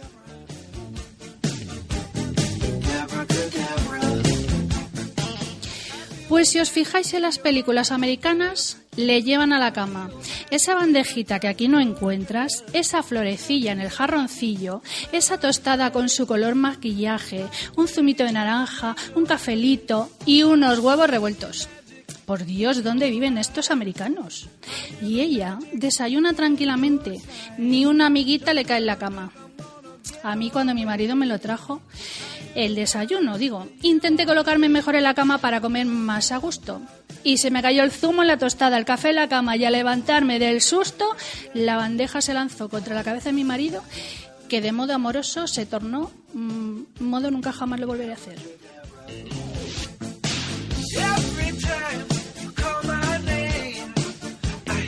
¿Y qué me decís del baño? En las películas americanas, pocas son las veces que alguien sale haciendo pipí, pero si sale suele ser el hombre. Aquí en las españolas, rara es la película donde una actriz no salga haciendo pis, casi diría que a tiempo real. ¿Será que sufrimos de más incontinencia las mujeres de aquí que en América? Algunas películas americanas, igual que algunas españolas, te ponen escenas de sexo explícitas. Vamos, tan explícitas que explicitan. A veces las ves con tus hijos y no sabes para dónde mirar. Pues o bien explicitan o te sacan una escena de sexo donde él lleva unos calzoncillos musleros y ella un corpiño de la señorita Escarlata. Pero en mono, eso sí. Y yo me pregunto, ¿será ese su método anticonceptivo? ¿Entre el calzoncillo y el corpiño? ¿Mejor que un condón?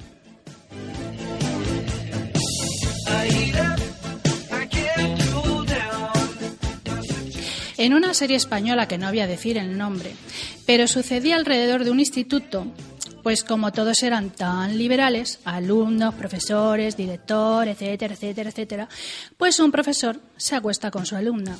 Que digo yo que en el instituto todavía se es menor, ¿no? Bueno, no sé qué repitas. Y como resultado de esta relación, tacata, ladillas que tiene el profe.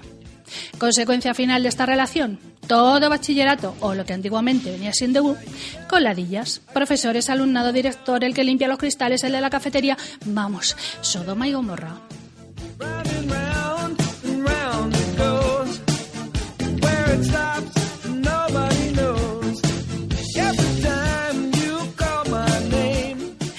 Y esa película de tanto éxito donde la relación de un súper guapo rico con una pobre menos guapa, eso sí, muy lista, que no sé si por los estudios o por liarse con el maromo, se basa en el masoquismo.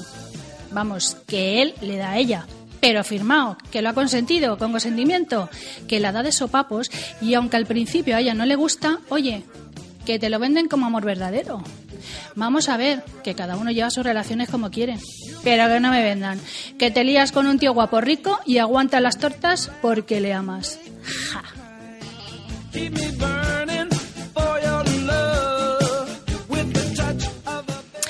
¿Qué mensaje dejamos a los jóvenes? Si en las películas del aquí te pillo, aquí te mato no sale a relucir ningún método anticonceptivo. Dan a entender que todo se hace a pelo y no hay riesgo. Que una relación basada en la agresividad es lo normal. Sí, eso sí, si el hombre es guapo y rico. Que las relaciones sexuales en cabeza, oye, que es algo gracioso.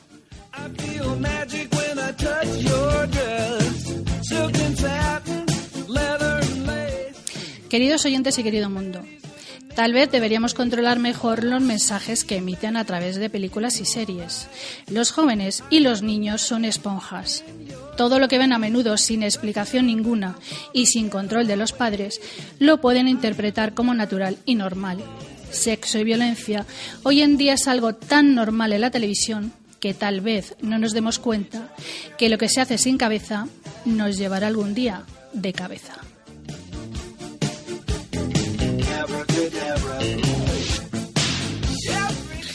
Yo le tengo mucho cariño a esa situación en la que estás con tus padres, tus hermanos y sale una escena súper sexual en la tele y de mundo como club. Yo creo que eso nos ha pasado a todos los Es padres, horrible. ¿no? Bueno, yo estaba viendo una vez una Como película. padre y como hijo también te sientes como avergonzadísimo, como Sí. ¿por qué? No sé, Sí. no estás sabiendo nada, pero es como qué vergüenza. Una vez, habla, a vez, una, y una vez hablamos de mm, la edad de las películas que te ponen ahí y ponía 12 años. Más 12 años. Y la primera escena eran dos triqui así en plan explícito, explicitando todo. Que es triqui triqui. Triqui trin trin. Ay, no entiendo. Pues es es que te está censurando las palabras, hombre. es que estoy poniendo. Tú no sabes eso que te ponen en los ojos, esto que te pixelan. Fíjate, mira. Pues mira. yo estoy pixelando la Y- palabra. Y Iván entiende lo de TPM, pero no entiende el triqui trump. Tú no, sabes no- los que. no es el, el meme este de chicote que es pim pam trucu trucu, no, pues es triqui triqui. Es triqui triqui trun trun, pero sin comer. Bueno, depende. No entiendo nada. porque puedes pero comer. es un chico o una chica. No, ambos dos. ah, vale, vale. Eran ambos dos, sin corpiño ni calzoncillos, Vale, explicitando. vale. A las 3 de la tarde, explicitando a las 3 de la tarde. Eso es muy común. Muy común. Eh, con una de estas de edad de 12 años. De 12 años. 12 vale. años. Y con todo al aire. Eh, Bueno, sí, pero vamos, que estaban haciendo cosas que no... queridos oyentes, no me veis, pero tengo la boca abierta porque no sé cómo explicarlo. Ah, Ay, vale, yo creo que lo estoy entendiendo un poco. vamos, que estaban dos. mm, pip, a las 3 de la tarde en horario infantil. ¿Qué quieres hacer esto en la radio? Se están dando golpes en un muro. Golpes Y, en un y muro. miran, y miran hacia una provincia. Y yo os digo una cosa, ¿por qué los americanos, por qué los americanos ponen para mayores de 18 años las películas? Porque salen fumando un cigarrito, un cigarrito, 18 años. Por eso ponen 18 años. Y, lo otro Sí, y te pegan dos tiros en la cabeza para todos los públicos. Eso es verdad, siempre me ha sorprendido. ¿Por qué? No lo sé. Porque Pero fumar perjudica gravemente la salud y un tiro en la cabeza te puede salvar o no. Pero, por ejemplo, también en las redes sociales censuran cosas muy absurdas porque eh, hay cosas, mensajes súper de odio y tal, y cosas de esas, y no son censuradas. Y luego sale un pezón y lo censuran. Sí. Pero es el pezón, porque luego puedes tener un, un- un pezón con una pegatina rosa y ya no se censura. Yo lo que Al no final es entiendo- lo mismo, es casi, sí. más, casi más porno eso, más insinuante que estar desnuda, pero bueno. Es como, sí, cuando te ponen la foto de una persona con las domingas al aire y el kiwi también, y te ponen dos puntitos, tres puntitos. Vamos a ver, por favor, para eso ponla en pelotas. que es- es que es, al final, Al fin y al cabo, un parece cuerpo es algo natural. Un tiro en la cabeza casi que no. Pero en fin, es lo que hay. ¿Habéis visto vosotros, os acordáis de la serie aquella española donde pillaron ladillas todo el mundo? Yo creo que hasta el productor. Sí que hay química. Ay, es que no lo quería decir, que no lo quería decir. Que no lo sabía, si he dicho uno por decir, que no tenía ni idea. Pero las ladillas se pueden contagiar en cualquier sitio en un probador del corte inglés. Iván, por favor, Madre mía. qué colada que tienes, me digas eso.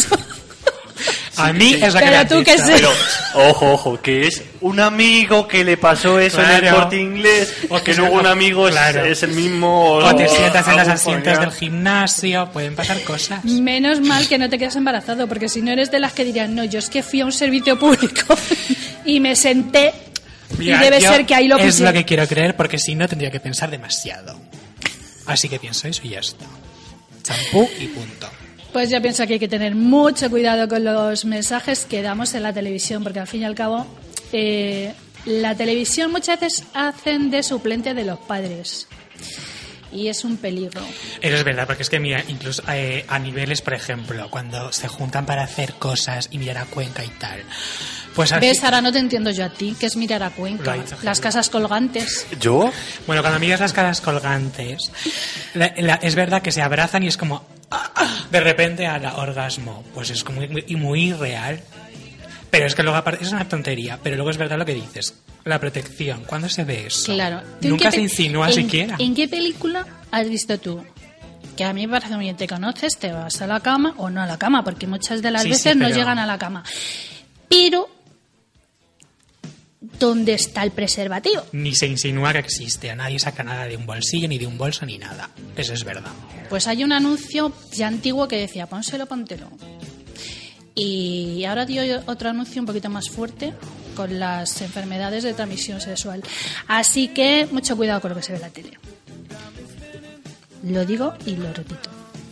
El sexo con protección, si no conoces a la otra persona y si la conoces casi que también. También, también. Por si acaso, no la conoces del todo. Porque la fidelidad se rompe más que los preservativos. Yo es que ya después de oír lo de que si te vas al corte inglés puede pasar de todo, yo ya no me espero de todo. Hombre, hay que tener cuidado con los probadores. Que, que te puedes sentar en el banco a probar. Ah, yo me refería probándote ropa, no Te- escondido. Te puedes, te ir al gimnasio y, y de todo puede pasar. Y en la ducha. El agua que cae puede ser muy peligrosa. dar cuenta mirada por ladillas. Sí, sí, que es Claro, verdad que las veo claro. caer, caer por la cachofa. Yo solo te digo que una señora, que es que lo recuerdo perfectamente, tenía ladillas en la cabeza y en las cejas y en las pestañas. O A sea ver si- a ver si eran a eso se piojos. le llama piojos. que no, que no, que eran ladillas. Así que tú imagínate. ¿Dónde metería la cabeza esta ¿Dónde mujer? Por Dios y los ojos. Yo creo que vamos a terminar porque esto se nos está yendo de las Y la hermana manos. le decía, tienes legañas. Y no eran legañas. Sí, yo creo, yo creo que va a ser el momento de... Pero vamos, que igual estaban en el probador. No sé. Cuida con los probadores. ¿De qué centro comercial era? No lo sé. Cualquiera, Berska, Zara, vete tú a saber. Te está diciendo cosas que a lo mejor Igual esto no se a puede lo decir mejor. en la radio, ¿no? No, Sofía, era estas- broma. Estas marcas con las ladillas. no Las sé. ladillas las llevaba ella ya de su casa.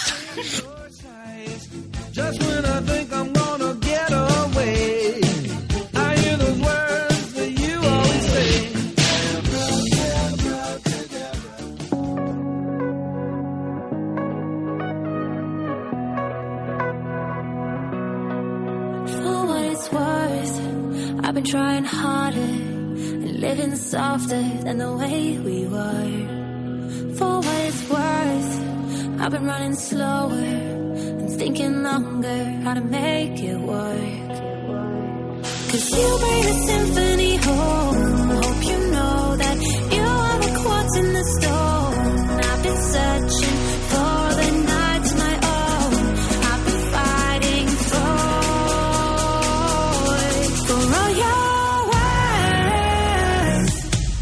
What it's worth, I know it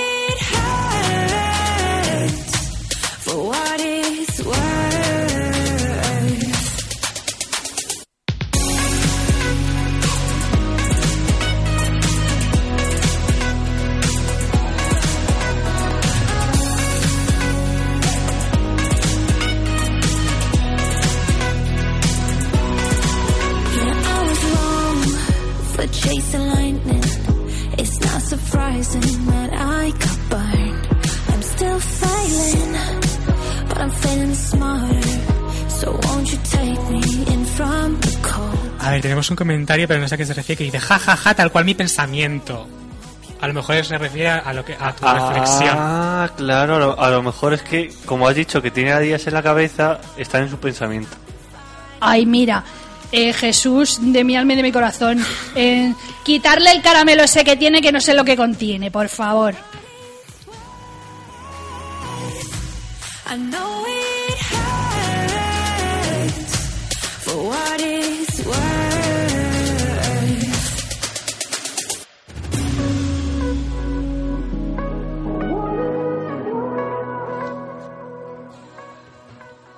Ahora ya un poquito más relajados, después de haber desbarrado un poco, o desvariado, no sé ya lo que hemos hecho.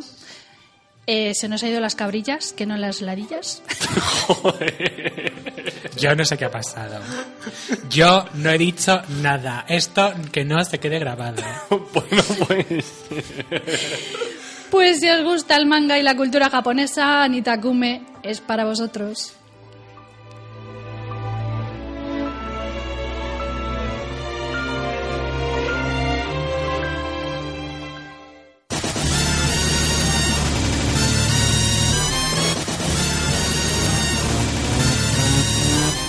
Soy de la generación X. Yo soy millennial. Soy de la generación Z. No, sois de la generación. Anitakume.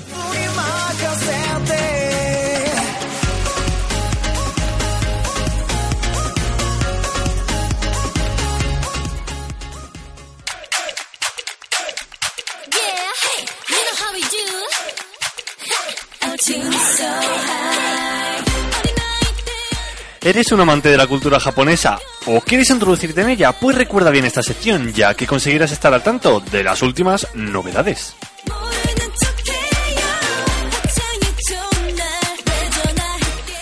Listeners, lo nuevo de Mapa con tintes de música rock. No ha concluido ni el primer mes del año y los estudios de animación ya empiezan a confirmar cuáles serán sus próximos proyectos para este 2020. Listener será una producción que unirá al mismo tiempo y compás animación y música. Para conseguirlo, no solo cuenta con el apoyo de Mapa, sino hablamos de hogar, sino que Jin Dai Sato y Taichi Hashimoto serán los encargados principales de crear y narrar esta historia tan particular. Una historia que además contará con la pluma de Pomodorosa para el arte promocional y la planificación, producción y promoción de Slow Curve, un staff de lo más diverso al que se unirán varios nombres más.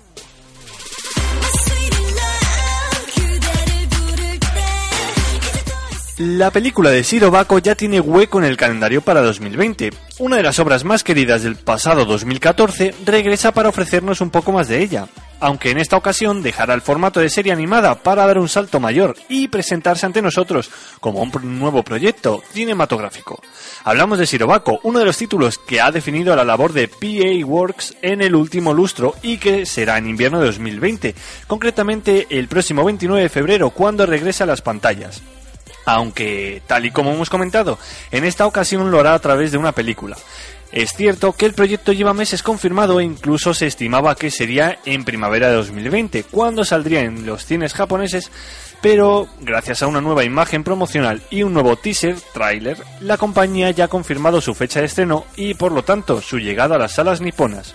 Una llegada más que esperada, ya que, tal y como comentaban los miembros del equipo, se trata de una continuación de la historia original.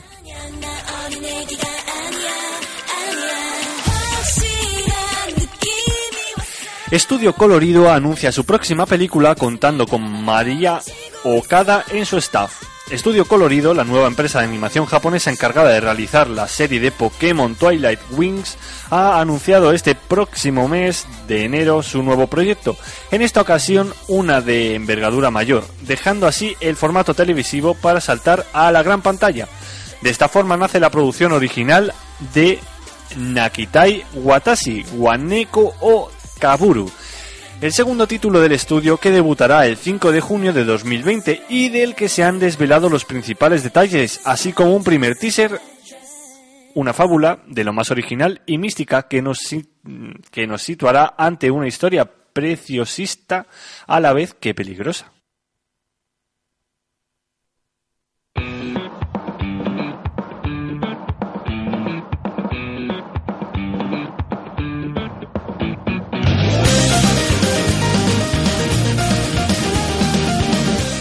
Japón oculta muchos secretos y entre ellos también oculta lugares a los que hay que ir sí o sí si tenéis la intención de ir al país nipón. Es por eso que desde aquí os queremos dar al conocer algunos de los lugares tan desconocidos de Japón y que merecen la pena ser explorados.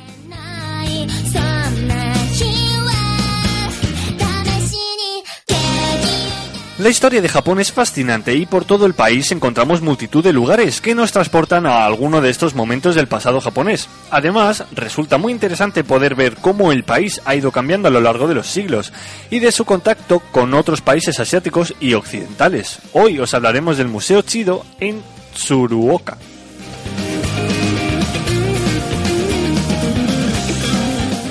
Tsuruoka es el centro de operaciones perfecto para visitar la ruta de peregrinación de Uasanzan, pero además tiene edificios de la época Meiji que también han sido preservados y forman parte del Museo Chido, al que pocos occidentales acuden.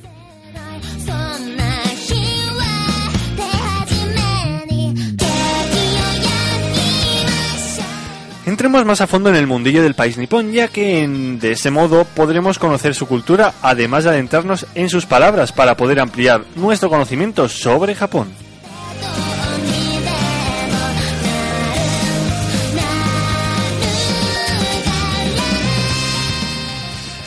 La primera palabra, o bueno, palabra podría ser más bien como mini frase o frase hecha. Te digo, os, digo primero la abreviatura y luego la, la palabra grande. Eso es cada vez más difícil. Sí, sí, sí. La, la, la abreviatura es Anaban. Pues eso es muy fácil. Vale, sí, sí, sí, pero te voy a decir la larga. A ver. Anata no bandes. Mira, yo creo que es ¿Dónde van? ¿Dónde van? Manzanas traigo. Eh, dime la abreviatura. Anaban. Ahora mismo man. Anaban. ¿Y la larga? Anata no bandes. Andata que no andes. Ya, yo creo que- Anda antes o no andes. Yo creo que ese soy yo. Todo eso soy yo. No me la mente. Porque con la primera palabra, como es andaban, iban. ¿Y cómo es la siguiente? No, no, no, así que es, o sea, es la misma, no pero decir, pero como es la, la abreviatura Ah, es mi nombre. Ana- y, la, y lo largo es mi apellido, casi. Anata no bandes. Mira. ¿Ves? Iván Valdés. Anda, Soy yo. anda antes por el monte viendo caer las flores del castaño que después no va a ser. Y van y vienen. Pues no, no, no, es más sencillo que todo eso. Te lo resumo en, en nada. Es tu turno. Iván Valdés. Se te ha quedado una cara. Normalmente son frases más... Bueno, Pues pues. sí, es verdad, porque normalmente la frase, la palabra es súper corta y el significado es cielo Claro. verde que se ve en primavera, los días que hay viento. Aroato, por el camino de la hormiga subiendo este el árbol encontró la flor. Y este, sin embargo, es más corto el significado Bueno, que la pues, palabra. ¿Nos quejabais? Pues mira, ahora, ahora la vais a tener más larga. A ver. Eh, Inochi wo mamoru kodo wo. Anoche, wo, el mamoro ¿Coruguó o no coruguó? Depende.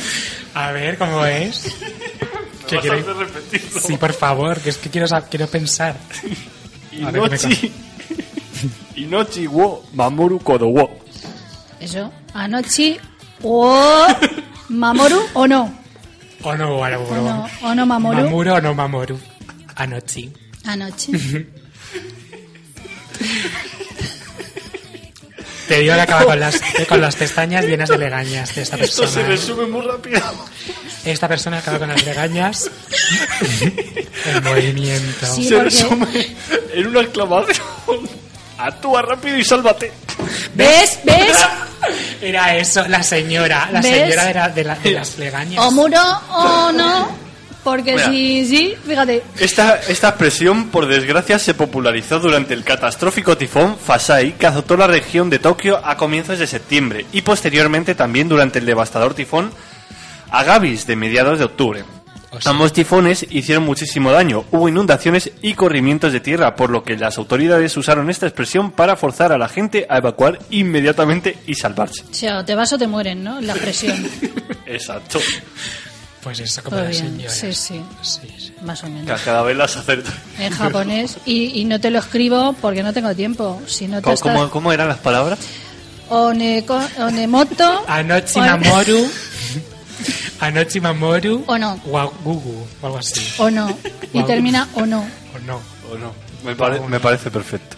Yo creo que las vamos a añadir también. Hmm. Estas han sido muy difíciles, pero al final las hemos acertado. Hombre, aquí terminamos hablando japonés, ya te lo digo yo.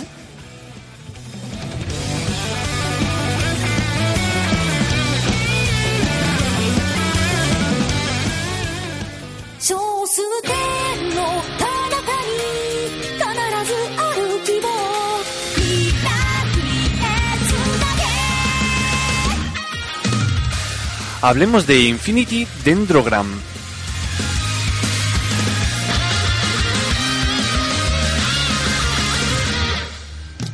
A través del sitio web oficial para la adaptación del anime de las novelas ligeras Infinity Dendrogram de Sakon Kaido, se dio a conocer el estreno de esta serie a principios de este mes de enero a través de las, televisoras ATX, Tokyo MX, BS11 y San TV.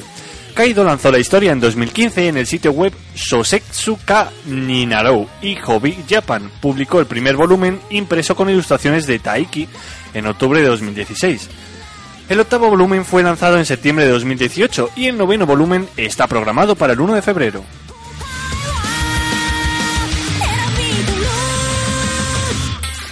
En el año 2043 se lanzó Infinity Dendrogram, el primer VRMMO de inmersión completa y el más exitoso del mundo, además de su capacidad para simular perfectamente los cinco sentidos, junto con sus muchas otras características sorprendentes, el juego prometió ofrecer a los jugadores un mundo lleno de posibilidades infinitas. Casi dos años después, Reiji Mukudori, estudiante de primer año de la universidad, pronto sería capaz de, comprar una copia del juego y comenzar a jugar. Con la ayuda de su experimentado hermano mayor, Su, y su compañero Embryo, Reiji, se embarca en una aventura en el mundo de Infinity Dendrogram. ¿Qué descubrirá y qué encontrará en este mundo de juegos conocido por su increíble realismo y sus infinitas posibilidades? Es una serie bastante similar a Sword Art Online, pero que viene con aires renovados. Tal vez os parezca una simple copia o es probable que os guste. Yo lo he dado una, una oportunidad y la verdad es que me está gustando cómo está llevando la trama, su animación y la música que tiene. Quizás tenga aspectos que se asemejen con Sao, pero en el fondo son series completamente diferentes, con personajes con personalidades y habilidades que no tienen nada que ver con personajes como Kirito o Asuna, así que os recomiendo que veáis esta serie.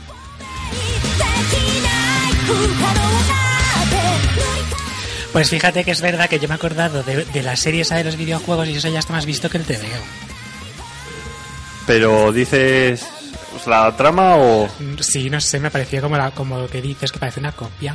hombre, a esto a este género se les suele llamar Isekai, pero es que todos Ah, siguen todos siguen género. el mismo, sí, sí, sí, todos siguen el mismo patrón.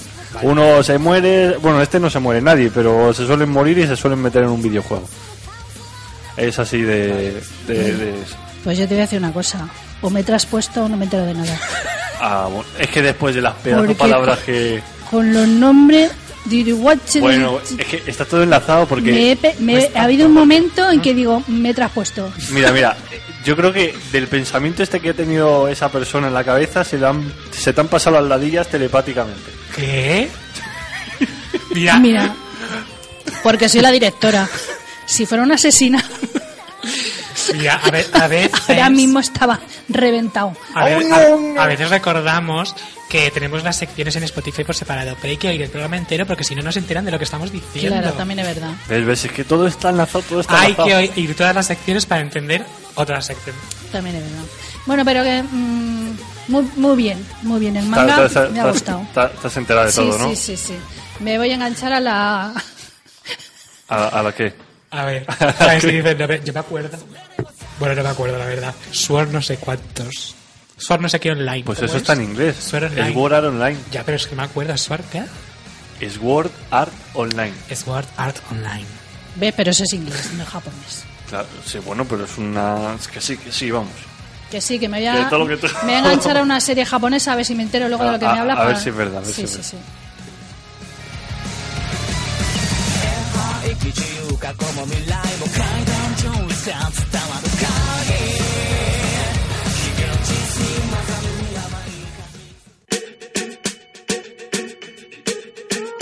¿No sabéis qué hacer este fin de semana? Pues ya sabéis que cerca de vosotros se realizan exposiciones y actividades de lo más curiosas y entretenidas. Aquí os dejamos algunas de las que se realizan en Madrid.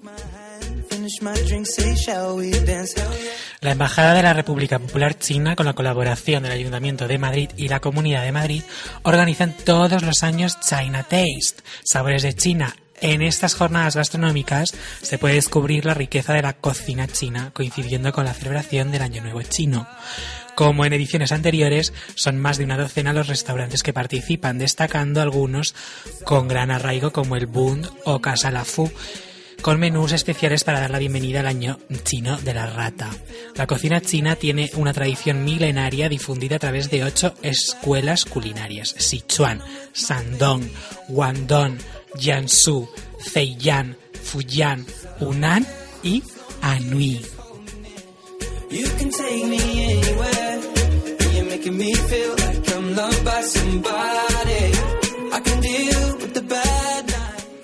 Si os gusta el cine, además de escuchar nuestro Cinemaníacos, os informamos que hasta el día 2 de febrero, es decir, hasta el próximo domingo, se celebra en Madrid Cutrecom, Festival Internacional del Cine Cutre. Una veintena de películas de todo el mundo, las mejores de las peores películas, es decir, de lo peor, lo peor. El espectador se batirá entre el horror, la risa y la vergüenza ajena. El festival contará como estrella invitada con George Sestero y esta edición, que es la novena, girará en torno a las películas que tienen como protagonista a monstruos marinos. Eh, la sede de este festival estará en el Palacio de la Prensa y en el auditorio del Centro Cultural de la Casa del Reloj de Matadero de Madrid.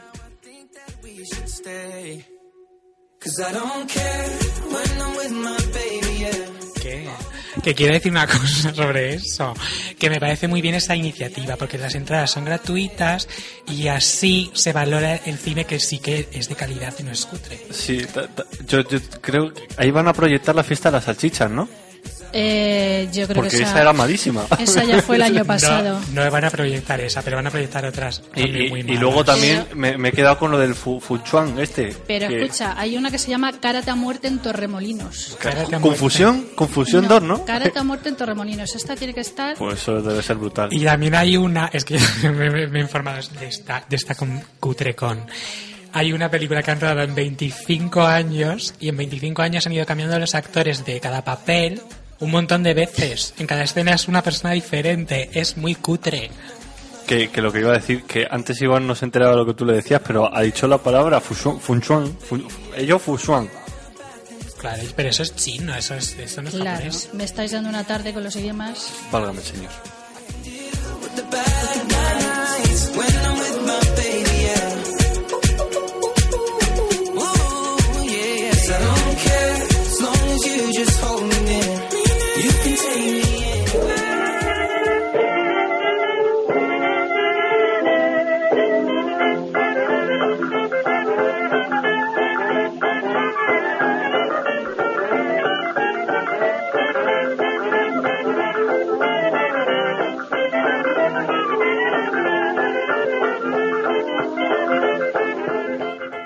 Con la música del mítico Luis Astron y su trompeta, música de los antiguos 20, nos despedimos sin antes recordaros las redes sociales. Facebook, Twitter e Instagram con el nick arroba V de la esquina. El WhatsApp es 646-835-828. Y nos podéis escuchar, si no nos podéis haber escuchado hoy, ya sabéis que lo podéis hacer después en... Spotify, Google Podcast, Apple Music y Evox. Y en directo en lehmagazine.com. Y la aplicación también. Y la aplicación, que me lo aprendí el otro día. Es verdad, la aplicación de LH Magazine, ¿no? Pues eso. sea en LH Magazine. Si no nos escucháis es porque no queréis. Pues hasta aquí el programa de hoy. Así que, queridos oyentes, buen fin de y mejor semana. Hasta la semana que viene. ¡Chao!